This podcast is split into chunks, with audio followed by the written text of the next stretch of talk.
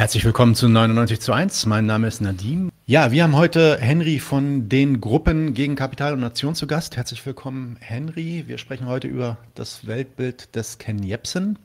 Aber bevor wir das machen, noch mal ganz kurz was zu den Gruppen gegen Kapital und Nation, GKN, äh, aber auch zu Henry. Äh, GKN wurde hier auf 99 zu 1 schon in der Folge 183 im Klassenkampfsport vorgestellt. Trotzdem noch mal ein paar Infos hier in, der, in aller Kürze. GKN ist das Kürzel für Gruppen gegen Kapital und Nation. Das ist eine linksradikale Organisation, die, wie der Name schon sagt, antikapitalistisch und antinational aufgestellt ist. Und die Kapitalismuskritik orientiert sich dabei am Kapital von Marx, ähm, wozu dann GKN auch Lesekreise, Workshops und so anbietet. Ähm, davon inspiriert hat dann ähm, äh, GKN auch eine verständliche Einführung äh, der Kritik des Kapitalismus veröffentlicht. Das Buch heißt Die Misere hat System, Kapitalismus. Das Buch könnt ihr umsonst auf der Homepage runterladen oder gegen drei Euro dann auch äh, bestellen. Versand kommt noch oben drauf. GKN beschäftigt sich mit vielen Themen, diversen Themen. Krieg in der Ukraine war äh, letztens wieder Thema rechtsradikales Weltbild oder auch Inflation. Ja, die Mitglieder von äh, GKN arbeiten sich theoretisch die Themen und versuchen sie anschließend in verständlicher Form unter die Leute zu bringen. Das wird in Form von Texten, Audios, Videos oder Veranstaltungen gemacht. Es gibt da auch auf YouTube, glaube ich, einen Kanal, wo so kurze Videos zu bestimmten Themen und Fragestellungen dargestellt werden. Schaut euch das mal an, haben wir hier auch schon mal verlinkt. Alle Infos dazu, äh, Broschüren und so weiter findet ihr auf der Website https gegner.in. Ja, Social Media Formate bespielen die auch, Twitter, Facebook, Instagram, Mastodon. Ähm, könnt ihr auch dort nach denen suchen. Wir werden auch noch mal ein, das eine oder andere verlinken. Vielleicht ein letztes Wort zu, der, zu dem internationalen Aspekt von GKN. Äh, natürlich vor allem in Deutschland aktiv, in Gruppen und in Einzelpersonen. Aber die gibt es auch in Österreich. Ähm, und die arbeiten auch eng zusammen mit, der, mit einer Londoner Gruppe, die sich Critisticuffs nennt. Daher gibt es auch viele Texte auf Englisch auf der Homepage, die ihr auch vielleicht an eure englischsprachigen Kollegen weiterleiten könnt. Eine kurze Veranstaltungsankündigung ähm, etwa in der letzten Juliwoche findet das internationale Sommercamp statt, auf dem es dann so circa 30 Workshops geben wird zu diversen Themen. Und ein Teil der Workshops findet in englischer Sprache statt. Mehr Infos dazu auf der Webseite. Wir äh, sprechen heute über einen Artikel aus diesem Magazin oder aus dieser Broschüre von äh, Riff. Da gibt es einen Artikel ähm, von äh, Henry und äh, GKN, der sich mit äh, Ken Jebsen auseinandersetzt und das soll heute das Thema sein. Jetzt noch ein Wort zu unserem Gast Henry. Der arbeitet seit längerer Zeit schon bei GKN und wird uns heute über die Ergebnisse von GKN in der Auseinandersetzung mit Ken Jepsen informieren. Nochmal vielen Dank, dass du hier bist, Henry. So, lange Einführung. Für all die Leute, die es eventuell vielleicht noch nicht wissen, der ist ja jetzt auch schon eine Weile gebannt auf YouTube. Wer ist eigentlich Ken Jepsen und warum sollte er uns heute noch interessieren? Mhm. Ähm, ja, wer ist eigentlich Ken Jepsen? Warum soll das interessieren? Also, Ken Jepsen war die zentrale oder eine der zentralen Figuren in der sogenannten Querdenkenbewegung ähm, gegen die staatlichen Seuchenschutzmaßnahmen. Äh, die Grundlage dafür, dass er da so eine zentrale Figur war, war einerseits, er hatte halt einen wirkungsmächtigen YouTube-Kanal, KenFM, mit teils 500.000 Abonnenten. Und der andere Grund für seine zentrale, ja, warum er eine zentrale Figur war, war schlicht einfach sein Inhalt, also den er da von sich gegeben hat äh, und den viele Menschen plausibel fanden und äh, teils ihnen politisch erst richtig die Augen geöffnet hat. Im Kern der Analyse muss man sagen, kommt das so vor, als wenn er äh, sich irgendeine Idee aus einem James Bond-Film geklaut hätte. Also das Ehepaar Bill Gates das hat sich in alle internationalen und nationalen staatlichen Institutionen eingekauft, auch in die Medien und steuere darüber die ganze Welt. Also in seinen Augen gesundheitsschädliche Impfkampagnen werden durchgeführt und die Demokratie ausgehöhlt, weil das Gates-Ehepaar ihren Privatreichtum steigern will. Und letztlich hat er dann auch eben gesagt, dass es die staatsbürgerliche Pflicht ist von ihm, aber auch von jedem in seinen Augen vernünftigen Menschen, gegen den tatsächlichen Staat vorzugehen, um mhm. die Demokratie zu retten. Jetzt kann man sagen, was soll mich das interessieren, weil die ganzen Covid-Sachen und äh, Seuchenschutz interessiert sowieso niemanden mehr.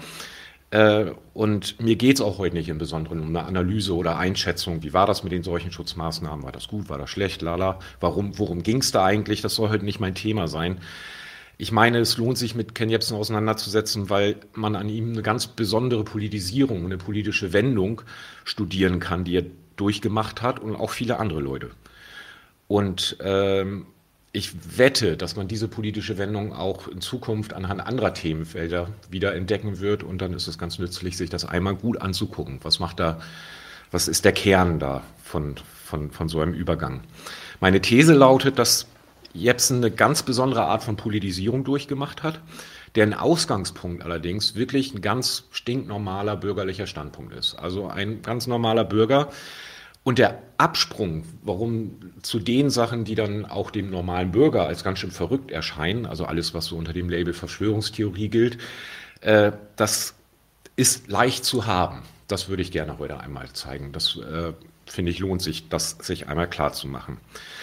Ähm, die Sendung heute könnte helfen, also auch ich hatte die Erfahrung und auch Bekannte von mir, dann hat man Bekannte, die plötzlich auf das Zeug abfahren. Ja, man klar. steht da und denkt, ja, was ja. ist denn jetzt los? Mhm um solche Übergänge vielleicht besser einzuschätzen. Dafür lohnt es sich auch, sich das einmal genauer durchzudenken. Und das ist dann ein Beiprodukt. Äh, da mag die Analyse dann auch einige kritische Reflexionen in ja, über in linken Kreisen völlig selbstverständliche Gedanken auslösen. Das wäre so auch eine Hoffnung. Okay. Ähm, Immer noch in der Einführung, vielleicht noch mal ganz kurz so ein paar Eckdaten. Gibt es ein paar Eckdaten, die du uns geben kannst zu seiner Biografie? Der hatte dann ja so eine, so eine Sendung oder einen Sender eigentlich, den er KenFM nennt. Wie hat sich das in den letzten Jahren dann entwickelt? Gib uns doch mal so einen, so einen kleinen ja. Überblick. Also Ken Jebsen war in den 90ern in einigen Radio- und Fernsehshows als Entertainer unterwegs. Äh, moderierte dann ab 2001 für äh, RBB Radio Fritz wöchentlich die Radiosendung Ken FM. Also er hatte sein eigenes Format. Und äh, das auch relativ flott zur Primetime am Sonntagnachmittag. So, da hat er Presserückschau gehalten, Bands vorgestellt, neue Musik vorgestellt, äh, Gespräche mit irgendwelchen Persönlichkeiten gemacht. Und das war sehr erfolgreich. Und, äh, und er hat sich da so eine Fanbasis erarbeitet. So, dann wurde er 2011 entlassen. Umfeld, ich gehe da jetzt nicht genauer drauf ein, weil man der, der, die, die haben sich getrennt, der RBB und er, und haben eine Verschwiegenheitsklausel unterschrieben. Aber irgendwie war da das Umfeld Antisemitismusvorwürfe. Mhm.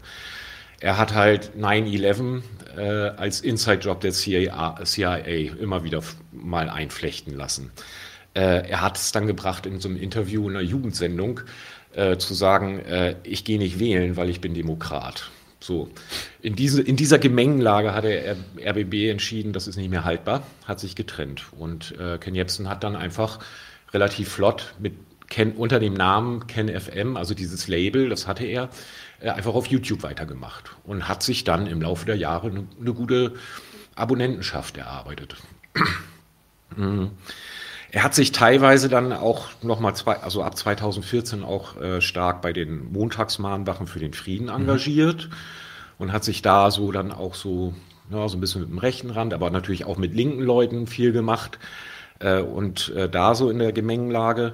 Und äh, vor allen Dingen erstmal Anfang 2020 mit dem Video, was wir heute zentral besprechen wollen. Das war äh, Gates kapert Deutschland. Da hat er sich innerhalb kürzester Zeit von 1 bis 3 Millionen Klicks organisiert. Das ist ein richtiger Bringer gewesen. Und äh, naja, und das hat auch seine Abonnentenschaft gesteigert. Also das ist erstmal das.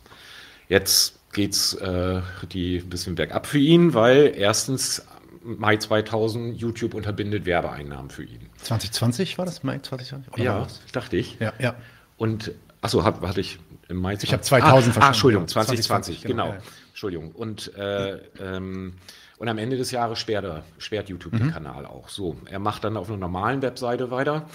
Äh, und dann kommt noch aber hinzu, dass Anfang 21 äh, der Berliner Verfassungsschutz ihn als Verdachtsfall äh, einstuft. Und dann kommt da auch noch Probleme mit der Medienanstalt Berlin-Brandenburg. Und in diesem Zuge stellt er KenFM, KenFM dann offiziell ein. Und dann wird halt so ein bisschen auf ApoLoot.net weiterverwiesen und da ist er wohl auch mit dabei so viel kann man, glaube ich, äh, dazu sagen. Ich bin da kein Experte, äh, ich will es auch gar nicht werden jetzt, aber wir fanden vor allen Dingen eben dieses Video, was auch wirklich eine Reichweite hatte Und wo man, wo ich, wo man wirklich meint, da kann man das Weltbild gut dran studieren, mhm. das fanden wir spannend, da haben wir uns mit auseinandergesetzt. Mhm. Genau, und zu diesem Video, äh, also ich meine, anhand des Videos eigentlich äh, erörtert ihr dann auch ihre, eure Kritik. Ähm, und vielleicht die letzte einführende Frage, bevor wir dann in, in, ins Detail dieser Kritik gehen. Kannst du uns nochmal, das hast du ja auch schon gerade angerissen, kannst du uns nochmal kurz zur Einführung erklären, worum es in diesem Video eigentlich ging mhm. und was er da erzählt? Ja. Also Gates kapert Deutschland, das ist so ein halbstündiges Video. Da sitzt er recht frontal in der Kamera und sagt den Leuten, was los ist. Und äh, da breitet er praktisch eine Theorie des gesellschaftlichen Notstands aus. Also er fängt mit dem Grundgesetz an hält er dann noch in die Kamera, das findet er auch gut. Und dann macht er klar, dass jetzt die Demokratie in Gefahr ist und man eigentlich längst in einer Diktatur lebe. Ne? Er macht einen Ausflug in allerlei Politikfelder äh, über Bankenrettung, Corona-Maßnahmen, Pri Privatisierung der Bahn, um dann eines klar zu machen. Und jetzt zitiere ich einfach mal aus dem Video, ich habe mir das mal auch abgeschrieben äh, Zitat, diese Regierung baut, seit sie im Amt ist, dermaßen Scheiße, sie ist dermaßen korrupt. Auslassung. Eine Regierung, die vollkommen den Kontakt zur Straße verloren hat, die an ihrer Elite klebt. Zitat Ende. Also, die Regierung ist korrupt und macht nur Scheiße und ist eigentlich nur mit sich selbst verliebt beschäftigt. Und das tütet er dann weiter ein und hat dann eine Erklärung dafür, warum das so ist, nämlich sie sind alle gekauft. Mhm. Also, und zwar vom Gates-Ehepaar. Also die würden mit ihrer Internetkiste, aber auch mit ihrem Gesundheitsstiftungswesen, was sie haben, mächtig Geld verdienen. Ich lasse mich jetzt nicht dazu aus, ob stimmt oder nicht, sondern stimmt, aber würden, sage ich jetzt mal, in seinen Augen.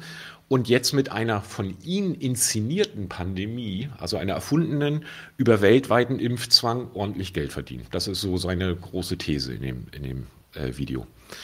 Und die gute staatsbürgerliche Pflicht, da geht es dann am Ende mit los, ist die illegitime Regierung beseitigen, mit Hilfe von Gerichtsverfahren in den Knast bringen.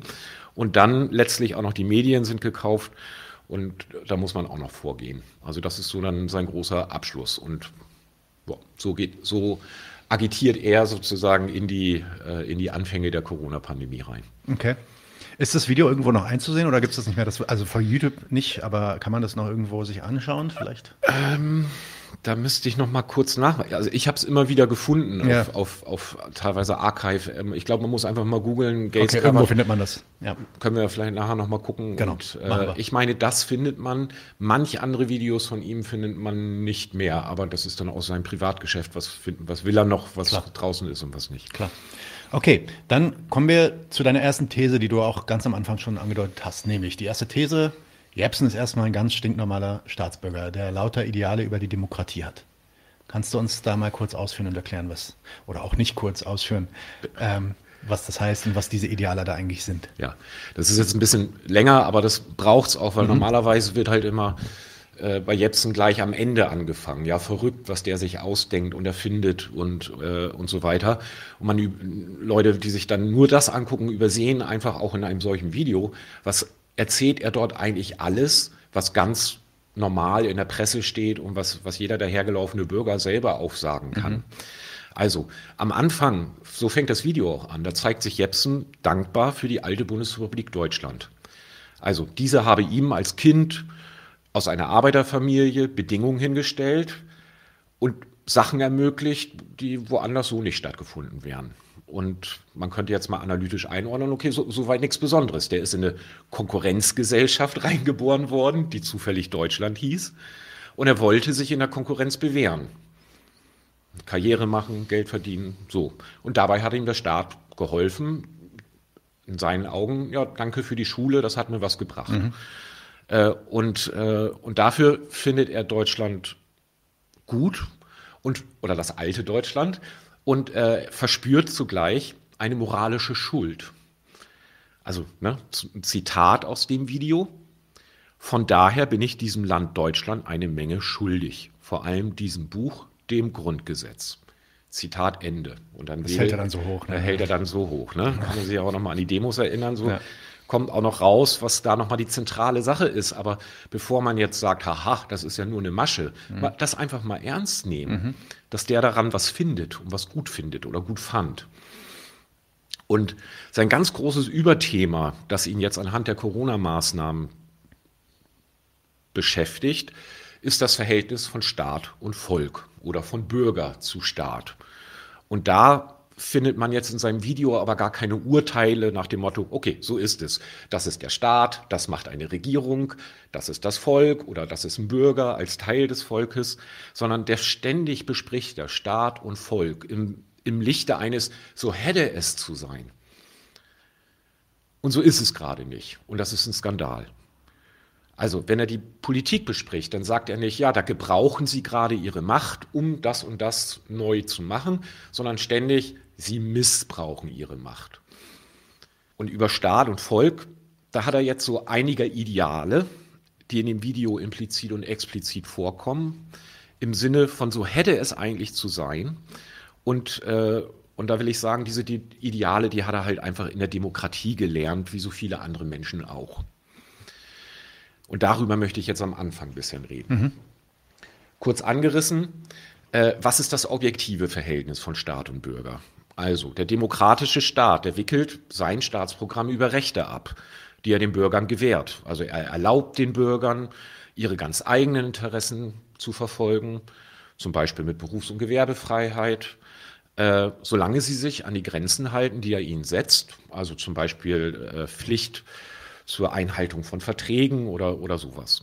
Und im Regelfall schreibt er ihnen ja gerade nicht explizit vor, was sie zu tun haben. Ne? Ausnahme wäre sowas wie Wehrpflicht oder so, aber das ist nicht das gängige Prinzip, sondern er erlaubt ihnen was, solange sie sich in, in, in den Grenzen aufhalten. Und äh, innerhalb dieser Grenzen muss man sagen, ja, sind die Bürger frei. Sie, ihre Willkür, was ihnen gut tut, was ihnen einfällt, das ist es, wonach sie sich orientieren dürfen. Und äh, jetzt dieses Prinzip, also richtig Freiheit als ein Staatsprogramm, das erfährt in der Demokratie so viel Verkehrung und Fehler oder Idealisierung, habe ich das genannt. Und die werden ja von Politikern teils selber vorgetragen. Im Sozialkundeunterricht lernt man da eine Menge. Aber man kann auch mal ganz sagen, ganz ohne äußerlichen Einfluss, warum soll nicht auch jemand sich das einfach selber ausdenken? Mhm. So, ne? Spontanität des Denkens. Und das Ideal Nummer eins, was ich da aufführen werde, ist, dass in den staatlichen Erlaubnissen und in den Verboten, da entdeckt der Privatmensch immer eine Dienstleistung für sich, an seinem Willen. Also er übersieht, dass jedes Recht, das ihm gewährt wird, zugleich immer eine Pflicht enthält. Also ne, der Schutz meines Privateigentums, dass andere mir das nicht wegnehmen können, enthält natürlich umgekehrt die Pflicht, dass ich die Willkür von anderen Leuten über fremdes Eigentum, fremde Sachen natürlich zu akzeptieren habe. Ähm, man kann auch sagen, dass alleine aus diesem Verhältnis indirekt dann eben auch die Pflicht zum Geldverdienen erwächst. Mhm. Also, ne, dann ist man so ein bisschen in der Ökonomietheorie. Das möchte ich jetzt nicht ausführen, aber ja, diese, diese, du darfst machen, was du willst, indem, wenn du das Eigentum, und du musst aber das Eigentum anderer anerkennen, das läuft schnurstracks auf. Ja, du musst Geld verdienen raus. Das ist es dann. Und, äh, naja, also man muss jetzt Geld verdienen in Konkurrenz gegen andere. Und, äh, und man muss richtig hart sagen, dieses, dieses Programm, Freiheit, Eigentum, das ist ein staatliches Herrschaftsprogramm mit dem Inhalt, in dieser Gesellschaft, über die der Staat herrscht, da soll sich das Privateigentum vermehren. Oder das Privateigentum soll das Prinzip sein, über das alles abgewickelt wird. Und es soll sich vermehren, in Geld bemessen. Und jetzt muss man mal klar haben, obwohl alle nach dem Geld hinterherjachtern, äh, auf ihre eigenen unterschiedlichen Weisen. Niemand hat das zum Zweck. Mhm.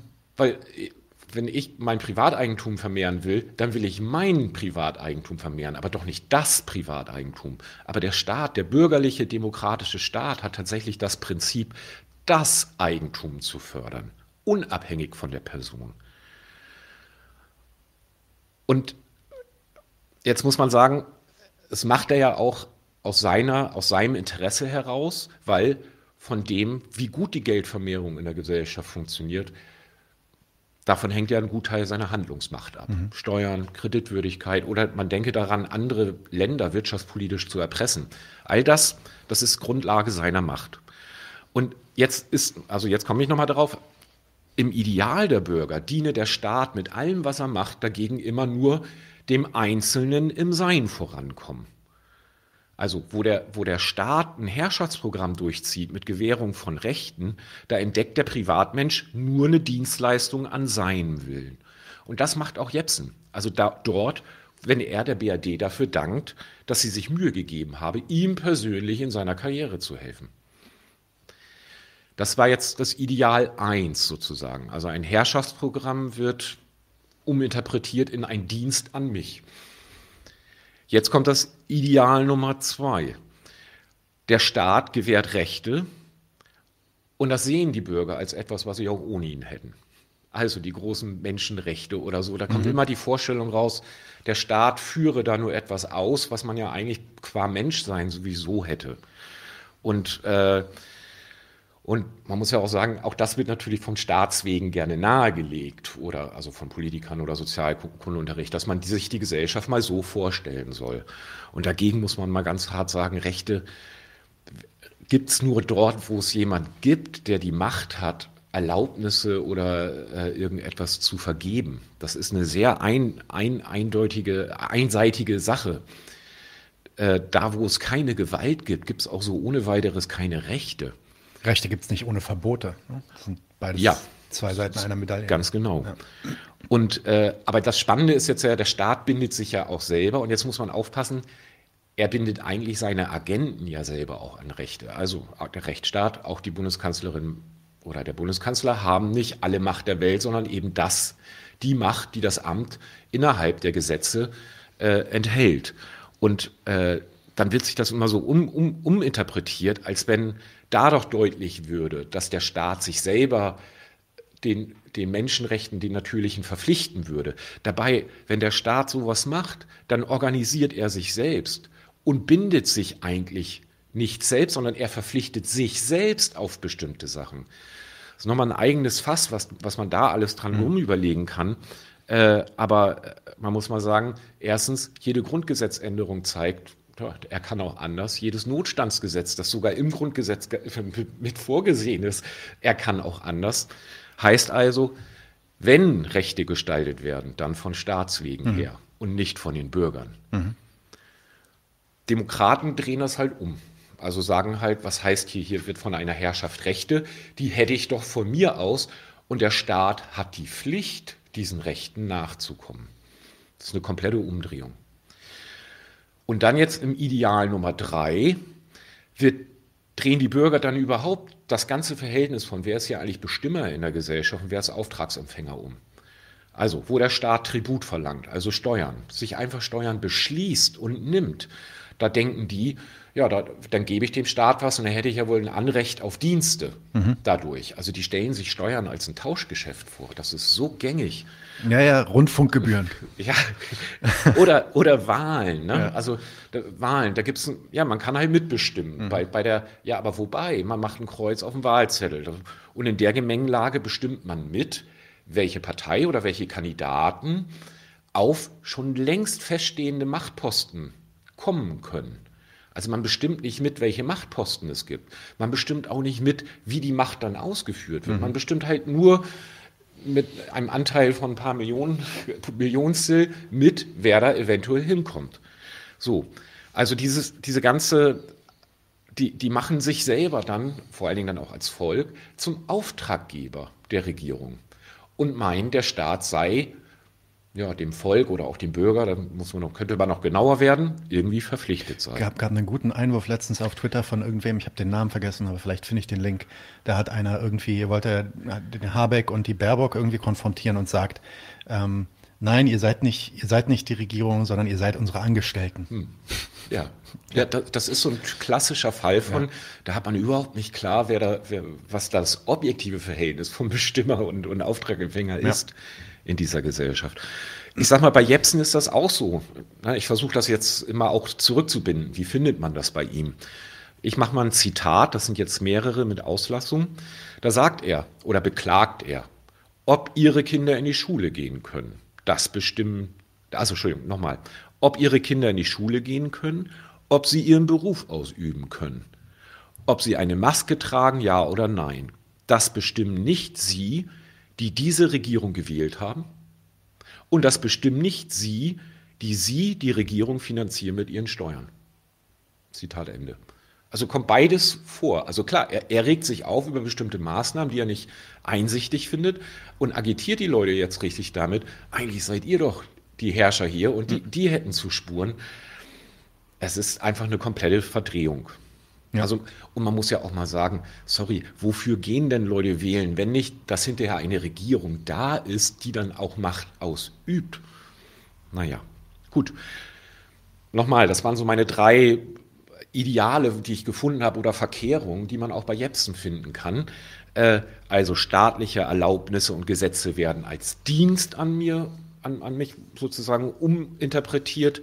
Rechte wären etwas, was man als Naturrecht einfach habe und der Staat ist dem verpflichtet. Und dann eben drittens, der Bestimmer in der Gesellschaft sind die Bürger oder das Volk und der Staat der Auftragnehmer. Das sind die drei Verkehrungen die ich erstmal mal darlegen wollte und, äh, und sagen würde, die hat er auf jeden Fall. Und, und ich versuche jetzt zu entwickeln, wie das überhaupt die Basis ist für all den weiteren die Sachen, die er dann macht und die, die schließlich bei Sachen rauskommen, die dann auch die normalen Leute für ganz schön Unfug ja, in der Tat. Mal kurz mit den drei, nee, nicht kurz, sondern mit diesen drei großen Idealisierungen oder Illusionen akzeptieren die Bürger die staatlichen Beschränkungen grundsätzlich. Nicht in jedem Einzelfall, aber grundsätzlich als legitim. Mhm. Also sie haben dann einen Gedanken einer Rechtsgemeinschaft. Der Staat habe das Recht auf Gehorsam seiner Bürger, weil er die Pflicht hat, sie zu schützen und ihnen zu nützen. Die Bürger hätten wegen der quasi natürlichen Grundrechte Anspruch auf den Schutz des Staates und seien als Volk die eigentlichen Auftraggeber des Staates und im Gegenzug haben sie die Pflicht zur Gesetzestreue. Und so entsteht die Einbildung eines moralischen Vertrags zwischen Staat und Bürger oder den Staatsagenten und Bürger. Und man kann mal sagen, das ist die Nation. Also eine eingebildete Gemeinschaft, in der jeder von sich aus bemüht sein soll, den Rechten und Pflichten nachzukommen. Und die Substanz dieser Erfindung Nation das ist der moralische Wille aller Beteiligten, also jetzt in deren Gedanken. Nur so weit den eigenen Egoismus nachzukommen, wie es der Gemeinschaft auch nützt. Also Regierungen, Unternehmer, Lohnarbeiter und so weiter wollen und sollen einander dienen, so komme was Feines heraus, von dem alle was hätten. Und ich meine, das ist auch der Kerngedanke von Jepsen, was sich bei ihm allerdings schon gleich destruktiv zeigt. Zitat, wenn der Gesetzgeber das Gesetz bricht und ihm Befehle gibt, dann ist diese Regierung nicht mehr legitim. Zitat Ende. Und da steckt natürlich im Umkehrschluss schon drin, wenn sie die Gesetze einhält und regiert, dann ist sie legitim. Mhm. Also soweit zu der ganzen Ecke von, da ist er eigentlich ganz auf, obwohl das auch alles natürlich aufbrausend ist, kommen wir gleich noch zu, Klar. soweit ist er erstmal eigentlich ein ganz normaler Demokrat. Genau, das Aufbrausen, also dieses, dieses, ähm, ja, dieses, dieses extrem Unzufriedene, ja, also wie er sich da auch immer präsentiert, ähm, das liegt natürlich auch viel an seiner Form. Er ist dann immer sehr, sehr aufgeregt und redet sehr schnell und so, aber man merkt ja, er ist derbe unzufrieden damit, wie das läuft. Ähm, da hat er, der hat da so eine Dringlichkeit, wie, ja, es läuft alle, alles gerade so schlecht, ähm, alles ist kurz vor zwölf, die übernehmen, die, die Bösen, weiß ich nicht, Bill Gates und so weiter, übernehmen bald die Macht und dann ist die Demokratie zu Ende. Ist das etwas, was ihn von einem normalen Bürger eigentlich unterscheidet? Mhm. Also ich hätte halt gesagt, die derbe Unzufriedenheit ist eigentlich nicht unbedingt etwas, was ihn vom normalen Bürger unterscheidet. Mhm. Der weiß auch häufig an allem etwas auszusetzen. Mhm. Mit der Dringlichkeit dagegen, meine ich, verweist das schon noch mehr auf was Besonderes von ihm. Äh, und ich würde das jetzt mal, ja, ich würde das jetzt mal der Reihe nach in, in zwei Schritten durchmachen. Also wo, wo ist mit, mit der derben Unzufriedenheit? Warum ist das nicht unbedingt was Besonderes? Äh, mit der Vorstellung eines moralisch, mit der Vorstellung eines moralischen Vertrages, da stellt sich keine Zufriedenheit her erstmal, sondern äh, äh, ganz schön viel Unzufriedenheit in der Gesellschaft. Alle haben was zu, zu mhm. beklagen, zu meckern, zu schimpfen. Und das liegt noch nicht mal jetzt an dieser, an dieser verkehrten idealen Welt, mhm. sondern da kann man mal richtig sagen, das liegt schlicht an den materiellen Interessen der Leute, äh, weil alle Bürger sind mit den Sta Leistungen des Staates unzufrieden und das ist notwendig so. Die bürgerliche Gesellschaft, die der Staat eingerichtet hat, ist eine Konkurrenzgesellschaft.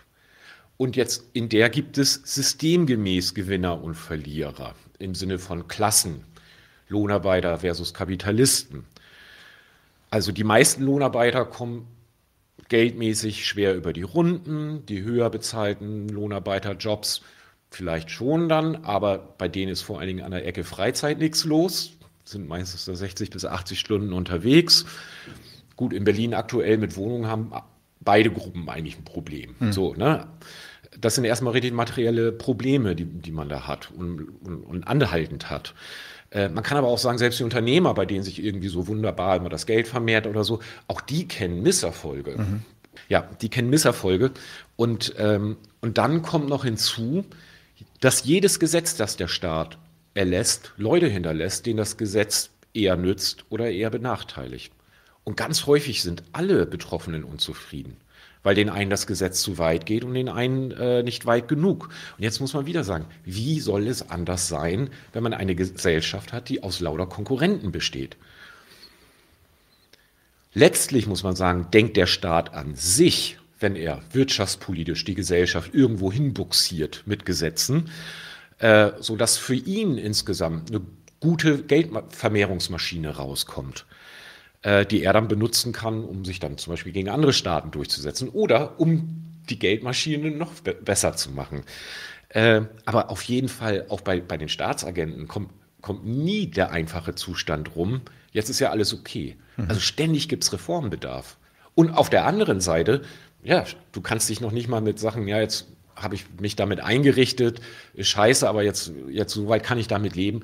Nie ist Ruhe im Karton. Ja, ja, Immer geht's weiter. So, also, ich wollte halt mal sagen, das hat einfach materielle äh, Gründe in der Politökonomie dieser Gesellschaft, dass die Leute ständig unzufrieden sind. Äh, und worauf sich dann die Unzufriedenheit bei einer Person aufhängt, das mag dann Grundlagen in der Klassenlage haben, in Umständen, wo man persönlich am Karriereweg gescheitert ist, vielleicht auch zufällige Gründe, aber äh, es gibt auf jeden Fall super viel Unzufriedenheit.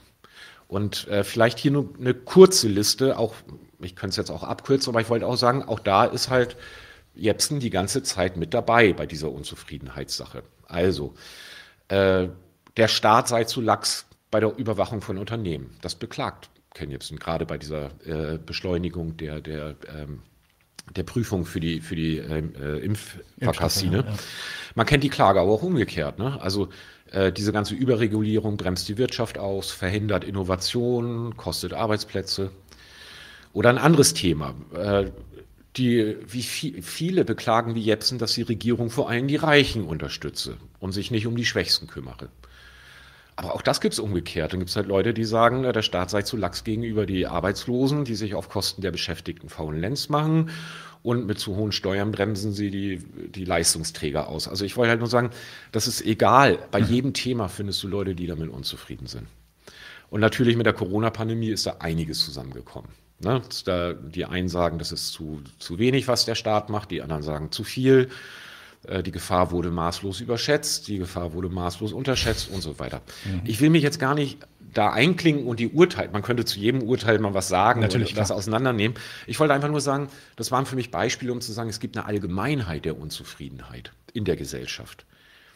Und im Laufe seines Lebens akkumuliert man dann auch so, sein, so seine Eindrücke als Privatmensch und als im, im, mit, mit den Idealen, die man im Kopf hat, über die Nation als moralische Rechte und Pflichtengemeinschaft, da stellt man dann nicht einfach politische neue Umstände fest, die man sich mal erklären müsste, sondern ständig neue politische Missstände.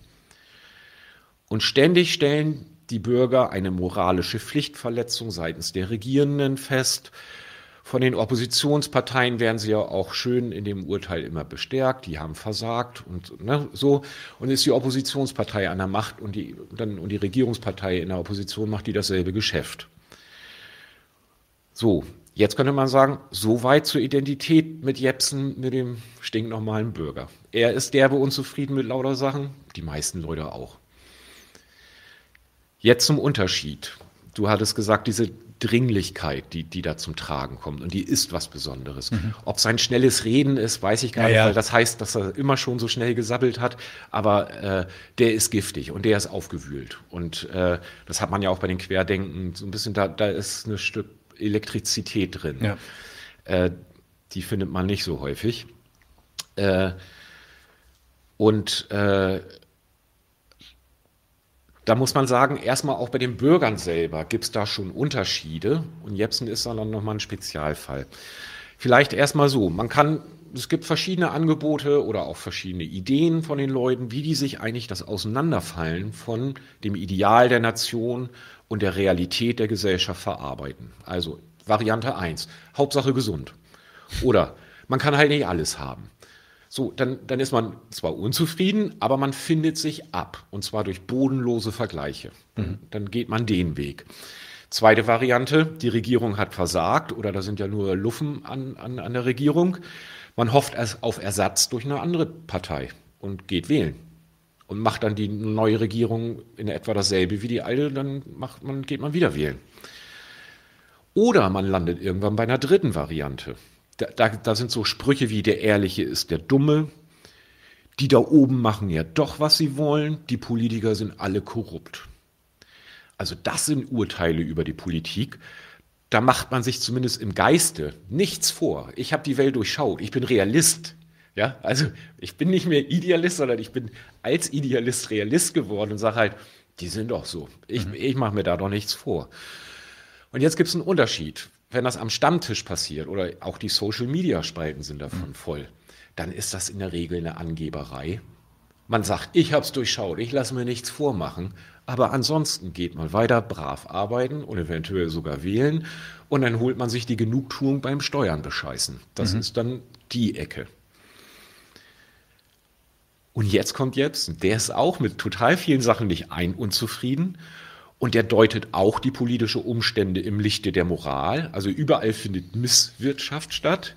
Und dann macht er aber einen weiteren Übergang. Der weicht vom Normalen ab, weil der hat Ideale, der, der möchte, dass die Ideale der Demokratie, die die anderen ja auch haben und die er auch hat, dass die in der Welt wirklich umgesetzt werden sollen. Und darüber wird er ein radikaler Demokrat. Was das heißt, das Letzte, das versuche ich noch mal ein bisschen auszuführen. Aber also erstmal, auch Jepsen entdeckt wie der herkömmliche Bürger lauter Missstände und verlangt jetzt aber, dass sein Ideal Wirklichkeit sein soll. Und er will die Ideale nicht pflegen, dass sie ihm eine Existenz in der Demokratie bei fortlaufendem Murren aushaltbar machen. Also, der hält einfach die Diskrepanz von Ideal und Realität überhaupt nicht aus. Und den Spruch, die da oben machen ja doch, was sie wollen, den teilt er ja die sind alle korrupt, den teilt er. Aber im Gegensatz zu dem anderen Nörgler hält er das für den Untergang einer würdigen Existenz und eines freien Bürgers. Also ich wiederhole jetzt nochmal ein Zitat, was ich ganz am Anfang machte, weil das bekommt jetzt dann auch nochmal einen anderen Klang. Zitat, diese Regierung baut, seit sie im Amt ist, dermaßen Scheiße, sie ist dermaßen korrupt, eine Regierung, die vollkommen den Kontakt zur Straße verloren hat, die an ihrer Elite klebt. Und jetzt sagt er, das geht nicht. Und dann leben die Bürger für Jepsen nicht mehr in einer Demokratie, in der der Staat dem Volk verpflichtet ist, sondern dann lebt er halt in einer Diktatur. Also nochmal ein Zitat. In einem solchen System verbietet es sich von Demokratie zu reden. Das ist eine Gesundheitsdiktatur. Also bezieht er jetzt dann auf die Gesundheitsmaßnahmen. Und mit diesem Unterschied will er sich mit seiner schlechten Meinung über die Politik nicht einrichten, sondern er will, dass die Ideale Wirklichkeit werden. Und das ist der ganze Ausgangspunkt für die wunderliche Welt des Ken Jebsen. Also bislang hatten wir ja noch gar nicht etwas, wo man sagen müsste, das wäre jetzt so super speziell. Das könnte man auch woanders hören. Die wunderliche Welt, das, was man dann auch als Verschwörungstheorie äh, äh kennzeichnet. Und der normale Bürger steht ja auch kopfschüttelnd daneben und sagt halt, was ist da denn jetzt los? Mhm. So. Als erstes fragt sich Jepsen, woher kommt eigentlich die Diskrepanz von Ideal und Wirklichkeit? Und nüchtern müsste man sagen, ey, das ist deine Erfindung. Ja. Lass die Ideale sein, schmeiß die weg oder überprüf die mal, wende dich mal sachlich hin. Du lebst in einer anderen Welt, als du dir vorstellst. Ja. Guck mal nochmal nach. Aber Jepsen hält an den Idealen fest und sagt, die Welt müsste so sein, ist sie nicht. Genauer, die Welt müsste gut und edel sein, ist sie aber nicht. Und wenn an sich gute Einrichtungen für ihn, Rechtsstaat und Demokratie, nicht das leisten, was er sich erwartet, dann muss es Akteure geben, die schlecht und böse sind. Also wir sind jetzt im Feld der Moral. Da kommt jetzt das Wort böse vor. Und die Suche von ihm nach, woran liegt es, geht jetzt weiter an diesem moralischen Maßstab. Und da findet er das Böse. Also er, er erfindet sich was, aber er findet auch, er sucht, er ist ein Suchender und wird fündig bei dem Ehepaar Gates. Und mit dieser Entdeckung macht, er, macht dann alle Ungereimtheiten, die er vorher hatte, machen sich für ihn plötzlich, die sind für ihn jetzt völlig erklärbar. Also es ist ein Aha-Erlebnis und das elektrisiert den Jepsen politisch. Wobei komme ich auch noch zu, das ist bei ihm schon lange Jahre her. Es ist eine fortlaufende Elektrisierung. Aber klar, wenn Leute den, das Zeug von ihm neu hören und da drauf anspringen, das ist eine, das ist eine erneute Politisierung. Also man, keine Ahnung es, es ist eine ganz andere Ecke, aber das kennt doch auch jeder Linke oder irgendwie so, der mal so politisiert wurde. Es gab mal irgendeinen Moment, da sind Gedanken angereift oder irgendwas ist passiert, wo man sagt, für mich ist die Welt nicht mehr in Ordnung, nicht früh um sieben und auch nicht nach der Tagesschau, frei nach Tonsteine Scherben. Und sowas hat er auch. Ja. Ähm, vielleicht trotzdem nochmal diesen Punkt der, des Unterschieds ähm, herauszustellen, weil das, was er macht, wenn er sagt, ja, ähm, hier, hier matcht mein Ideal nicht mit, mit, mit der Realität. Ähm, dieses Ideal ist aber gut. Wenn das nicht zustande kommt, dann muss das daran liegen, dass da irgendwelche Leute irgendwas falsch machen oder ähm, ja, ein böses Element quasi im System ist und das muss beseitigt werden das machen ja, das machen ja dann tatsächlich auch viele Bürger. Also ich meine, ich, ich, am Ende ist das vielleicht auch dann eine Gemeinsamkeit, die wirklich viele Bürger mit ihm haben. Aber eine Diskussion, die ich erst vor kurzem wieder hatte, ist, ja, Deutschland involviert sich ja in der Ukraine nur deswegen, weil Deutschland ein Vasall der USA ist, ja. Und der USA, die USA ist dann das böse Element, äh, dem man sich irgendwie widmen sollte, beziehungsweise den Einfluss der Amerikaner muss man dann irgendwie verhindern in unserer Regierung und dann wäre alles wieder gut. Kannst du vielleicht nochmal darauf eingehen, wo er, wo er eigentlich weil das ist ja was, was du schon festlegst. Du sagst, er hebt sich schon ein bisschen ab. Er macht eine Abbiegung von dem normal, normalen bürgerlichen Gedanken.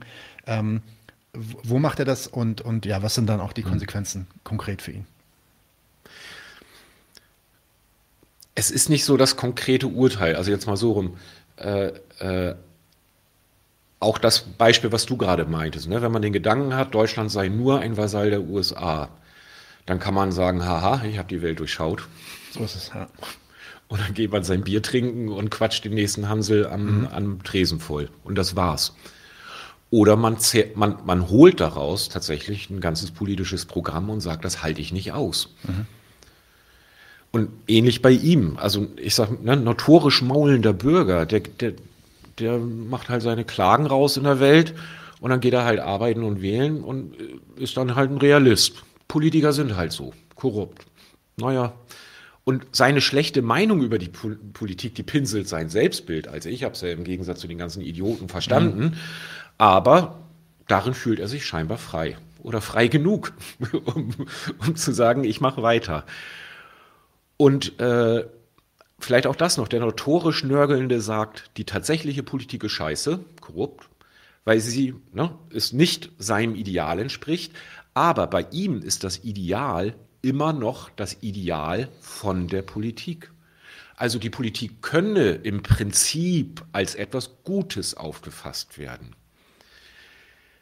Also noch im wüstesten Schimpfen über korrupte Politiker kommt die Sehnsucht nach anständigen Politikern raus.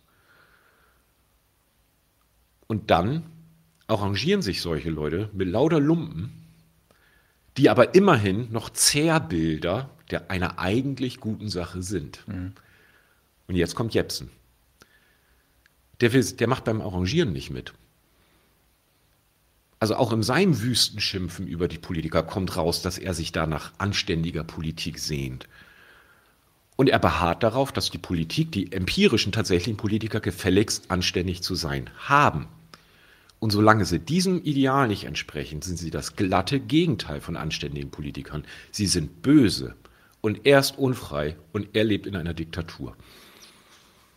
Also das meinte ich mit, wenn, wenn ich gesagt habe, der, der, der, mhm. der Jepsen wird ein radikaler Demokrat. Also ein Demokrat zu sein geht nicht ohne Ideale. Und er zieht daraus entlang des ökonomischen und politischen Systems einen radikalen Schluss, der dann echt unverträglich mit der wirklichen Demokratie wird. Also der rasselt mit der voll zusammen. Kommen wir am Ende auch nochmal zu. Und umgekehrt, die wirkliche Demokratie rasselt mit ihm zusammen. Mhm. Also, soweit nochmal zu der Frage, ja, okay. wo biegt Jepsen jetzt eigentlich relativ zum herkömmlichen Bürger ab? Jetzt zu den Konsequenzen, die sich dann daraus ergeben. Also, Jepsen hat sich vorbearbeitet zu der Diagnose, dass der Staat, die Parteien, die wichtigsten Politiker in seiner Fantasie den herrschenden moralischen Vertrag zwischen Staat und Volk brechen. Und das provoziert die Frage, warum ist das eigentlich so? Und die Suche nach dem bösen Menschen geht dann weiter über seine Frage cui bono, also wem nützt das dann eigentlich? Und jetzt könnte man sagen, weil bei ihm ja die, die Erklär, weil, weil es geht ja um eine Erklärung einer nicht vorhandenen Rechts- und Pflichtengemeinschaft, da sucht sich Jepsen, und man könnte sagen, da liegt es nahe, den Grund in einer Motivation von Akteuren zu suchen, die einen besonders extremen Egoismus pflegen, also die, die sozusagen nur Egoisten sind. James Bond Villains. Ne? Ja. Und hier wird er dann fündig, weil das ist dann seine, seine, sein Weg hin zur Weltanschauung. Er hat dann ein Aha-Erlebnis. Dann, dann guckt er sich an, lauter, lauter Corona-Maßnahmen, die ihm nicht schmecken. Regierung kaputt, super Egoisten, wo, wo finde ich sie? Ja, sie sind gesteuert. Bill Gates, ja, und Melinda, die halt in dem Gesundheitssektor mit ihren Stiftungen unterwegs sind. Da habe ich's.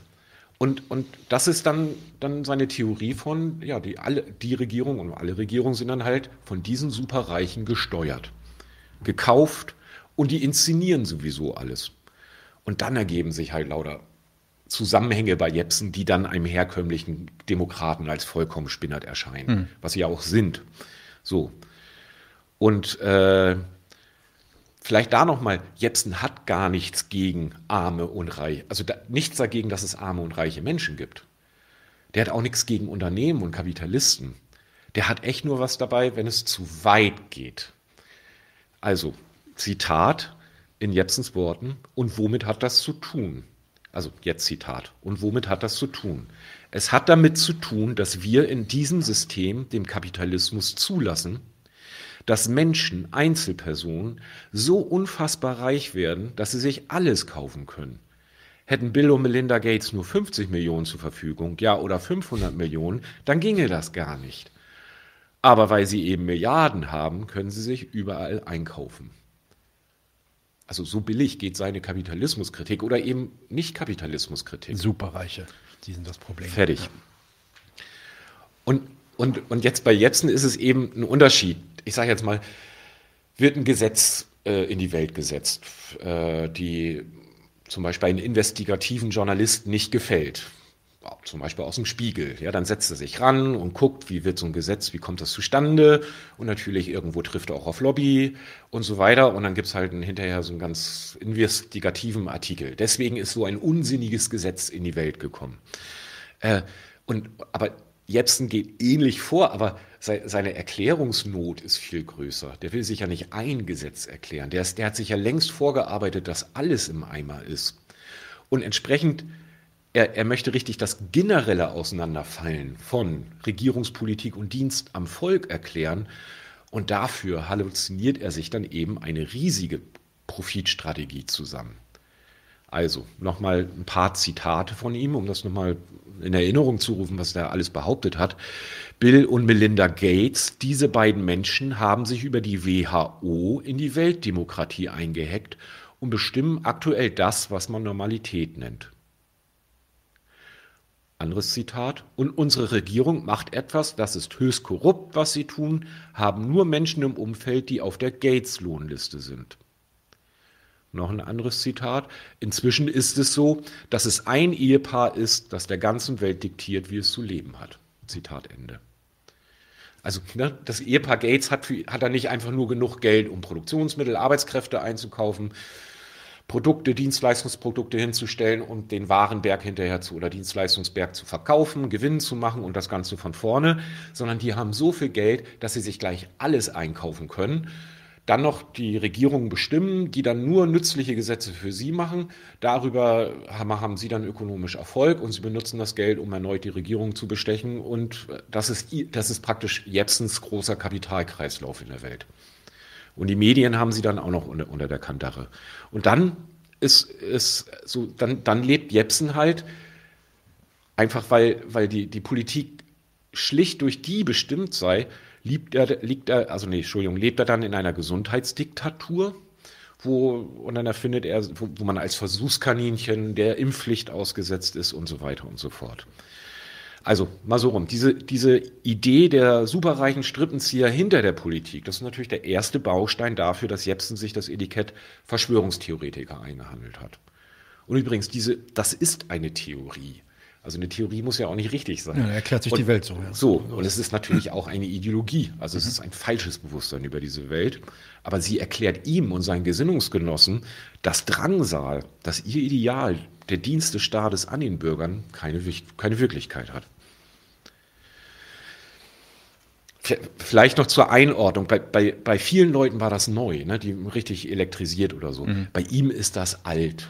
Also der, der hat das Weltbild einfach nur aktualisiert anhand von Corona. Der hat vorher auch schon zum Thema Krieg und Frieden äh, die ganzen Kriege im, im Zuge der, der äh, sogenannten, die sogenannten Kriege gegen den Terror, die sich die USA genehmigt hat. Ähm, die Ukraine, die Krim-Besetzung, da wurde, glaube ich, ganz groß. Und das hat er, hat er verhandelt. Äh, alles hat er, hat er auch unter das große Denkmantel, das findet alles nur statt, wegen den Rüstungskonzernen Superreichen oder wahlweise den wichtigen Ölreichen. Mhm. Also man merkt so an seinen, je nach Politikfeld, der kann das auch locker austauschen. Das ist ihm auch, er will das ja auch nicht empirisch prüfen. Er ist sich quasi sicher, dass es so ist. Und sucht dann Belege irgendwo und wenn er dann einen Fitzel findet, wo er andocken kann, dann dockt er da an. Und also man muss auch da mal richtig hart gegen Jepsen sagen, der verharmlost damit die ganzen Kriege. Also da, wo Staaten die Waffen haben auf der Erde und auf dem, im Weltall und, und sonst was, irre Vernichtungspotenziale da, äh, wenn die aufeinander losgehen, um Über- und Unterordnungsfragen zu klären zwischen sich, dann, dann muss man sagen, das ist eine Verharmlosung, wenn man da sagt, ja, da würden jetzt doch glatt ein paar Superreiche nochmal Geld verdienen. Ist doch total ja, nicht adäquat, wie, wie, wie der das auffasst. Mhm. Aber gut. Nun ist er ja nicht der Einzige, der das so auffasst. Du hast ja auch gerade schon von diesen Gesinnungsgenossen gesprochen. Also ich meine, vor allem während der Pandemie wurde es ja äh, klar, dass sehr, sehr viele Leute in dieser Gesellschaft eigentlich empfänglich sind für diese Art von Gedanken. Ich sag's mal so, äh, Verschwörungstheorien in, in, in der Richtung, ähm, wie sie auch die Querdenker dann teilweise äh, demonstriert haben. Demonstriert haben. Ähm, warum ist das eigentlich so, dass das hier so ähm, fruchtbaren Grund und Boden findet?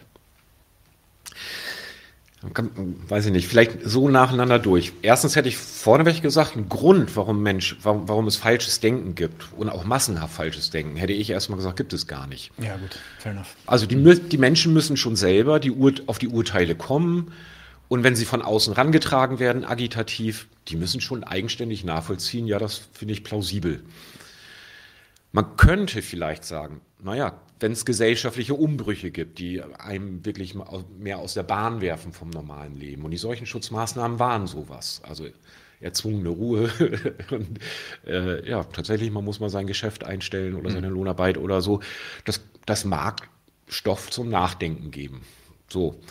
Äh, man mag in diesen Situationen, weil man das nicht gleich gut einordnen kann, auch offener für alternative Gedanken sein, die, die man bisher nicht kannte, mhm. die auf einen reinkommen oder so, im, im guten wie im schlechten Sinne. Äh, ähm, aber man kann ja auch andersrum sagen, häufig passieren krasse Sachen und die Leute sind kurz irritiert und dann ist das ziemlich schnell mit den gewohnten Gedanken abgehakt und das geht weiter. Das merkt man ja übrigens auch bei der Pandemie schon. Also auch das verzieht sich ja jetzt wieder langsam, aber sicher. Ja. Ja. Und andersrum, manchmal muss auch gar nichts Krasses passieren und dann sind plötzlich Gedanken, von denen man vorher nie gedacht hätte, dass das geht, plötzlich massenweise en vogue. Also mein Beispiel, weiß ich, der, wenn man den ganzen arabischen Frühling nimmt oder so, klar, die Gedanken waren vorher auch schon da, aber äh, dass dann plötzlich so Roms, mhm. das Und naja, und äh, äh, der, der Grund, der ganze Anlass da, die, die Selbstverbrennung, weil man da mit der Korruption, mit den, mit den äh, Marktpolizisten da zu tun hatte, das gab es ja vorher auch die ganze Zeit. Also es war ja in dem Sinne nicht, nicht was ganz, ganz Neues. Ja. So, aber Roms plötzlich gibt sowas.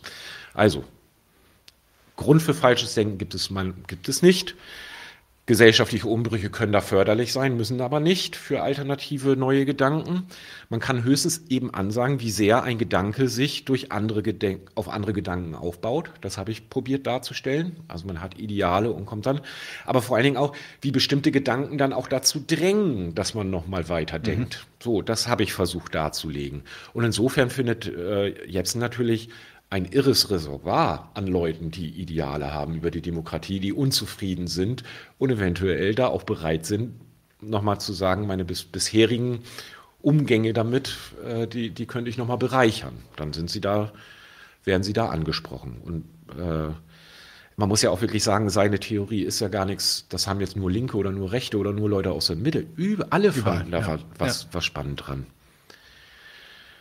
Und ja, nee, Punkt. Vielleicht erst erstmal so weit. Ja, also im Endeffekt, wenn Demokratie geil ist, ähm, wenn ja. Demokratie das ist, was man hochhält und will, und dann aber das Ergebnis der realen Demokratie nicht zu dem passt, was man sich da vorstellt, dann muss es ja eigentlich auch irgendwer vergeigt haben. Dann muss da ja irgendein Element drin sein, was das Ganze irgendwie gegen die Wand fährt.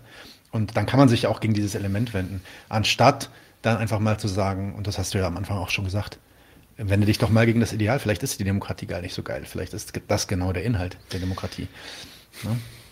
Also äh, zwei verschiedene Ebenen immer. Ne? Das andere ist, ich äh, gerne lass uns, äh, also denkt über Kapitalismus nach, was ist hier ökonomisch los, was ist die politische Herrschaft, wie geht die eigentlich, Weltmarkt, alles und so weiter. Das ist die eine sachliche Analyse, die muss man machen.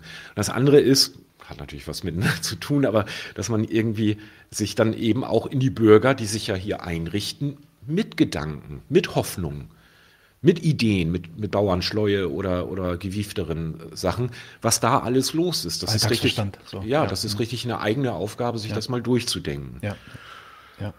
Also übrigens, man kann, kann auch nochmal bezogen auf das, ich kenne das noch so, äh, äh, weiß nicht, 80er Jahre oder so. Vielleicht täusche ich mich da auch, aber so. Da war es halt mehr, naja, dann ist halt die CDU an der Macht und die anderen sagen halt, die CDU-Politiker versagen. Mhm. Wählt uns. Und umgekehrt.